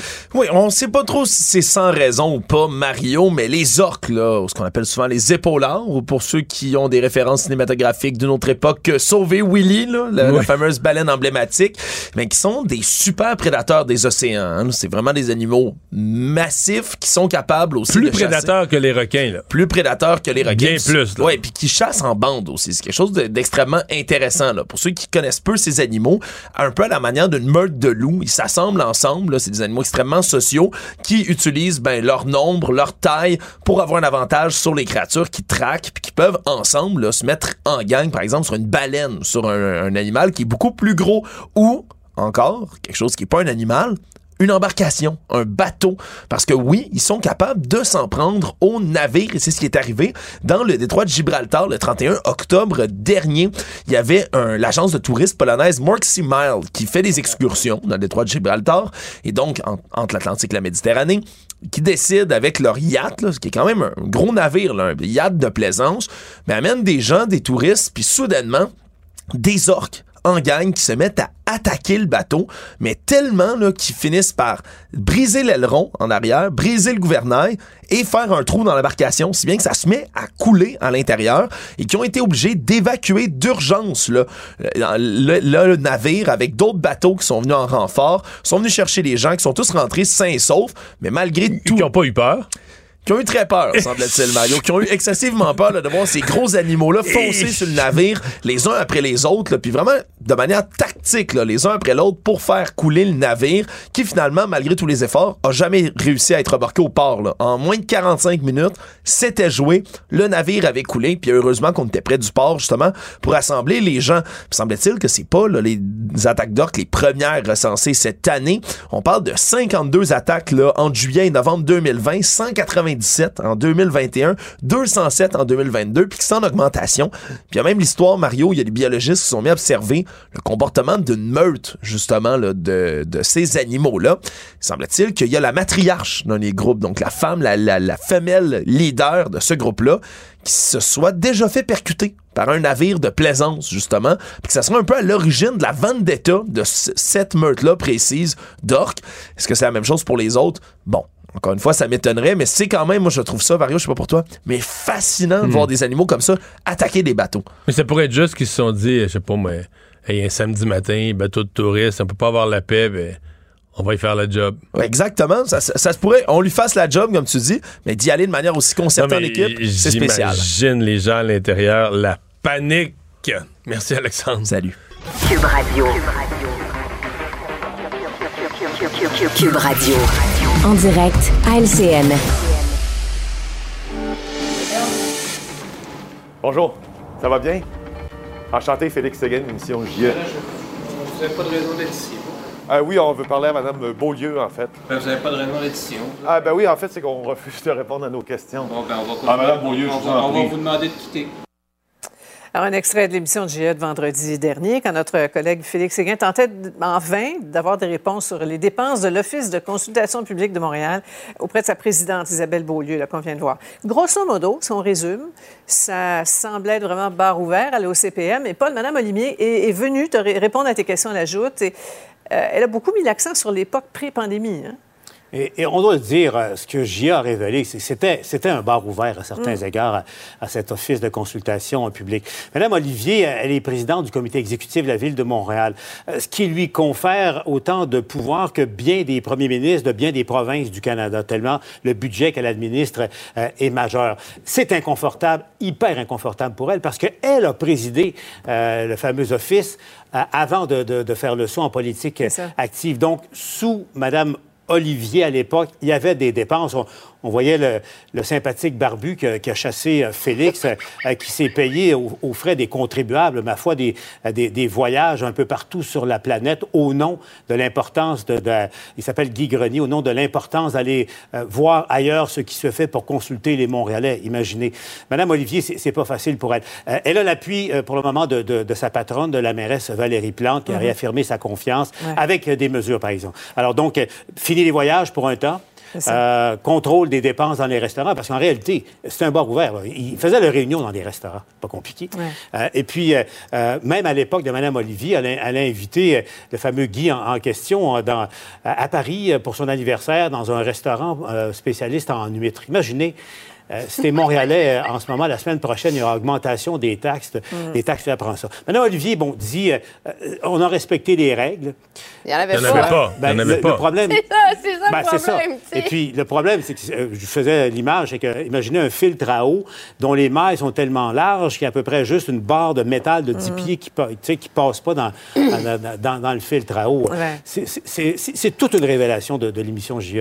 Oui, absolument, euh, Paul. Et elle, s'est dite, hein, Emmanuel, quand même troublée, ouverte à des changements, mais bon, je sens qu'elle ne vous a pas beaucoup ben, convaincu. Non, non, mais je pense que, écoutez, il faut quand même lui donner ça. Elle est venue, elle s'est expliquée. Moi, ce qui m'a laissé perplexe, c'est que quand je l'écoutais, c'était comme si tous les abus, là, les pires voyages, M. Grenier qui voyage avec sa femme, son fils, etc. C'est comme si ça, c'est venu après elle. Puis il a vraiment fallu que je retourne sur Internet, aller vérifier les dates, pour me rendre compte, ah ben non, elle, était présidente de, de l'Office mm-hmm. Donc, elle a quand même dirigé une administration où, sous prétexte qu'il n'y avait pas de règles, on avait le droit de faire n'importe quoi. Ça tiendrait comme discours si ce genre de dépenses-là avait eu lieu dans les années 90, dans les années 2000, je veux bien. Mais à partir de 2015, les scandales sur les hôtels trop chers, les restaurants, euh, les jus d'orange, les comptes de dépenses, là, ça avait déjà eu lieu. Le minimum de probité dans la vie, ça n'a jamais fait de mal à personne. Mario? Le vrai problème en ce qui me concerne, le problème de l'organisation, il y en a d'autres, on ne les a pas tous nommés. C'était quand même une gang de personnes, des amis entre eux, qui se connaissaient, qui faisaient de la politique ou des affaires ensemble depuis très longtemps, qui se retrouvaient à se mm. nommer, puis toi, tu vas reprendre l'autre job, puis tout ça, moi, je vais signer ton compte de dépenses. Déjà, il y a un malaise. Mais dans le cas de Mme Olivier, c'est que là, elle, elle, dit être en train de préparer l'un des budgets les plus difficiles de l'histoire de Montréal, qui risque d'être dur dans des départements où on va te voir couper, probablement augmenter les taxes des gens. Est-ce que sa crédibilité comme personne qui tient le crayon pour préparer un des budgets les plus difficiles de l'histoire de la ville, est-ce que sa crédibilité est entachée? Poser la question, c'est y mm. répondre. Là. Ouais. Et là, ce qu'on a annoncé, là, Paul y faisait référence, plusieurs mesures là, annoncées, la vérificatrice générale, notamment qui va convocation de l'actuelle présidente. Bon, c'est suffisant? Pas le choix. Ben, il faut faire un ménage à un moment donné. Là. Je veux dire, c'est sûr que l'opposition, elle demande la démission de Mme mm-hmm. Olivier, etc. Euh, bon, Mme Plante, euh, mais assez emmurée dans son silence. Là. Moi, je pense que à, la lumière de ce qu'a annoncé, euh, de ce qu'a dévoilé le Journal de Montréal, c'est mm. clair que ça mm-hmm. prend une enquête de la vérificatrice générale, qu'il faut aller au fond des choses pour avoir vraiment le portrait de cette opération qui est absolument opaque. Puis je pense que Mario met le doigt sur quelque chose d'intéressant. Quand mm-hmm. on lit là, une présidente qui amène un employé, mais hop, ben là, c'est le fils d'un ami. Puis un autre employé, c'est un ancien collègue d'affaires. C'est comme s'il n'y avait aucune règle. Et des voyages en famille aussi. Hein? Je veux dire, c'est hallucinant. Alors, est-ce que le copinage fait partie de l'affaire aussi? Je pense que c'est une des questions qu'il faut se poser. Il nous reste peu de temps. Je vais vous entendre sur euh, la prochaine question. L'immigration, chef péquiste qui affirme qu'une crise sociale sans précédent guette le Québec à cause du nombre inédit d'étrangers établis dans la province. Il craint une sorte de catastrophe à trois volets. Qu'est-ce que vous en pensez, Mario? Bien, euh, il n'est pas le premier à se poser des questions sur les seuils d'immigration. Maintenant, il est allé loin comme euh, personne. Il est allé vraiment plus mhm. loin. Euh, et je veux dire, on est. Il parle là, de faire la plus grosse réduction d'un coup des seuils d'immigration qu'on ait jamais connu au Québec, de couper de moitié, essentiellement, la plus de choses près. Donc, en réduisant de 30 à 35 000, mais dans le 35 000, on compte tout, tout, tout. On n'a pas d'extra. Il n'y a pas tort sur tous les points. Mais je sais pas, mais est-ce qu'il ferait vraiment ça s'il était élu? Il fait ça le lendemain matin. Tous les groupes d'affaires, les chambres de commerce en région, la Fédération canadienne de l'entreprise mhm. indépendante qui représente les PME vont cogner à sa porte pour dire là, la crise de main-d'œuvre, il faudrait, faudrait, renvoyer chez eux le plein de travailleurs, des Français, entre autres. Euh, c'est une énorme sortie qu'il a faite. Là. Mhm. Un dernier mot, 20 secondes, Emmanuel. Bien, moi, j'apprécie le ton, cependant, qui est beaucoup plus factuel et beaucoup moins vindicatif que ce qu'on a entendu dans le passé euh, de la part de M. Legault sur ce thème-là. Mm. La question ce que je me pose, c'est on est encore avec un mouvement souverainiste qui euh, s'attaque à l'enjeu de l'immigration, de l'immigrant, crise sociale, mais tout ça en même temps. Mm. Moi, il va falloir qu'on mm. m'explique si le mouvement souverainiste s'imagine être capable de faire la souveraineté au Québec seulement avec les francophones. Et si oui, bien, qu'il nous explique vraiment que c'est ça leur plan. Et l'autre danger, Sophie, c'est que, que, certaines gens fassent un corollaire. S'il y a des problèmes sociaux ou une crise sociale, c'est dû à l'immigration. Ce n'est pas que dû à l'immigration. C'est important de le rappeler. Très délicat. Merci infiniment à vous trois. On se retrouve demain pour une autre joute. À demain. Au revoir. Cube Radio. Une autre vision de l'actualité. Ah, voilà, c'est ce qui euh, complète cette émission, la première de la semaine. Merci d'avoir été là. On vous donne rendez-vous demain 15h30. Bye bye. Cube Radio.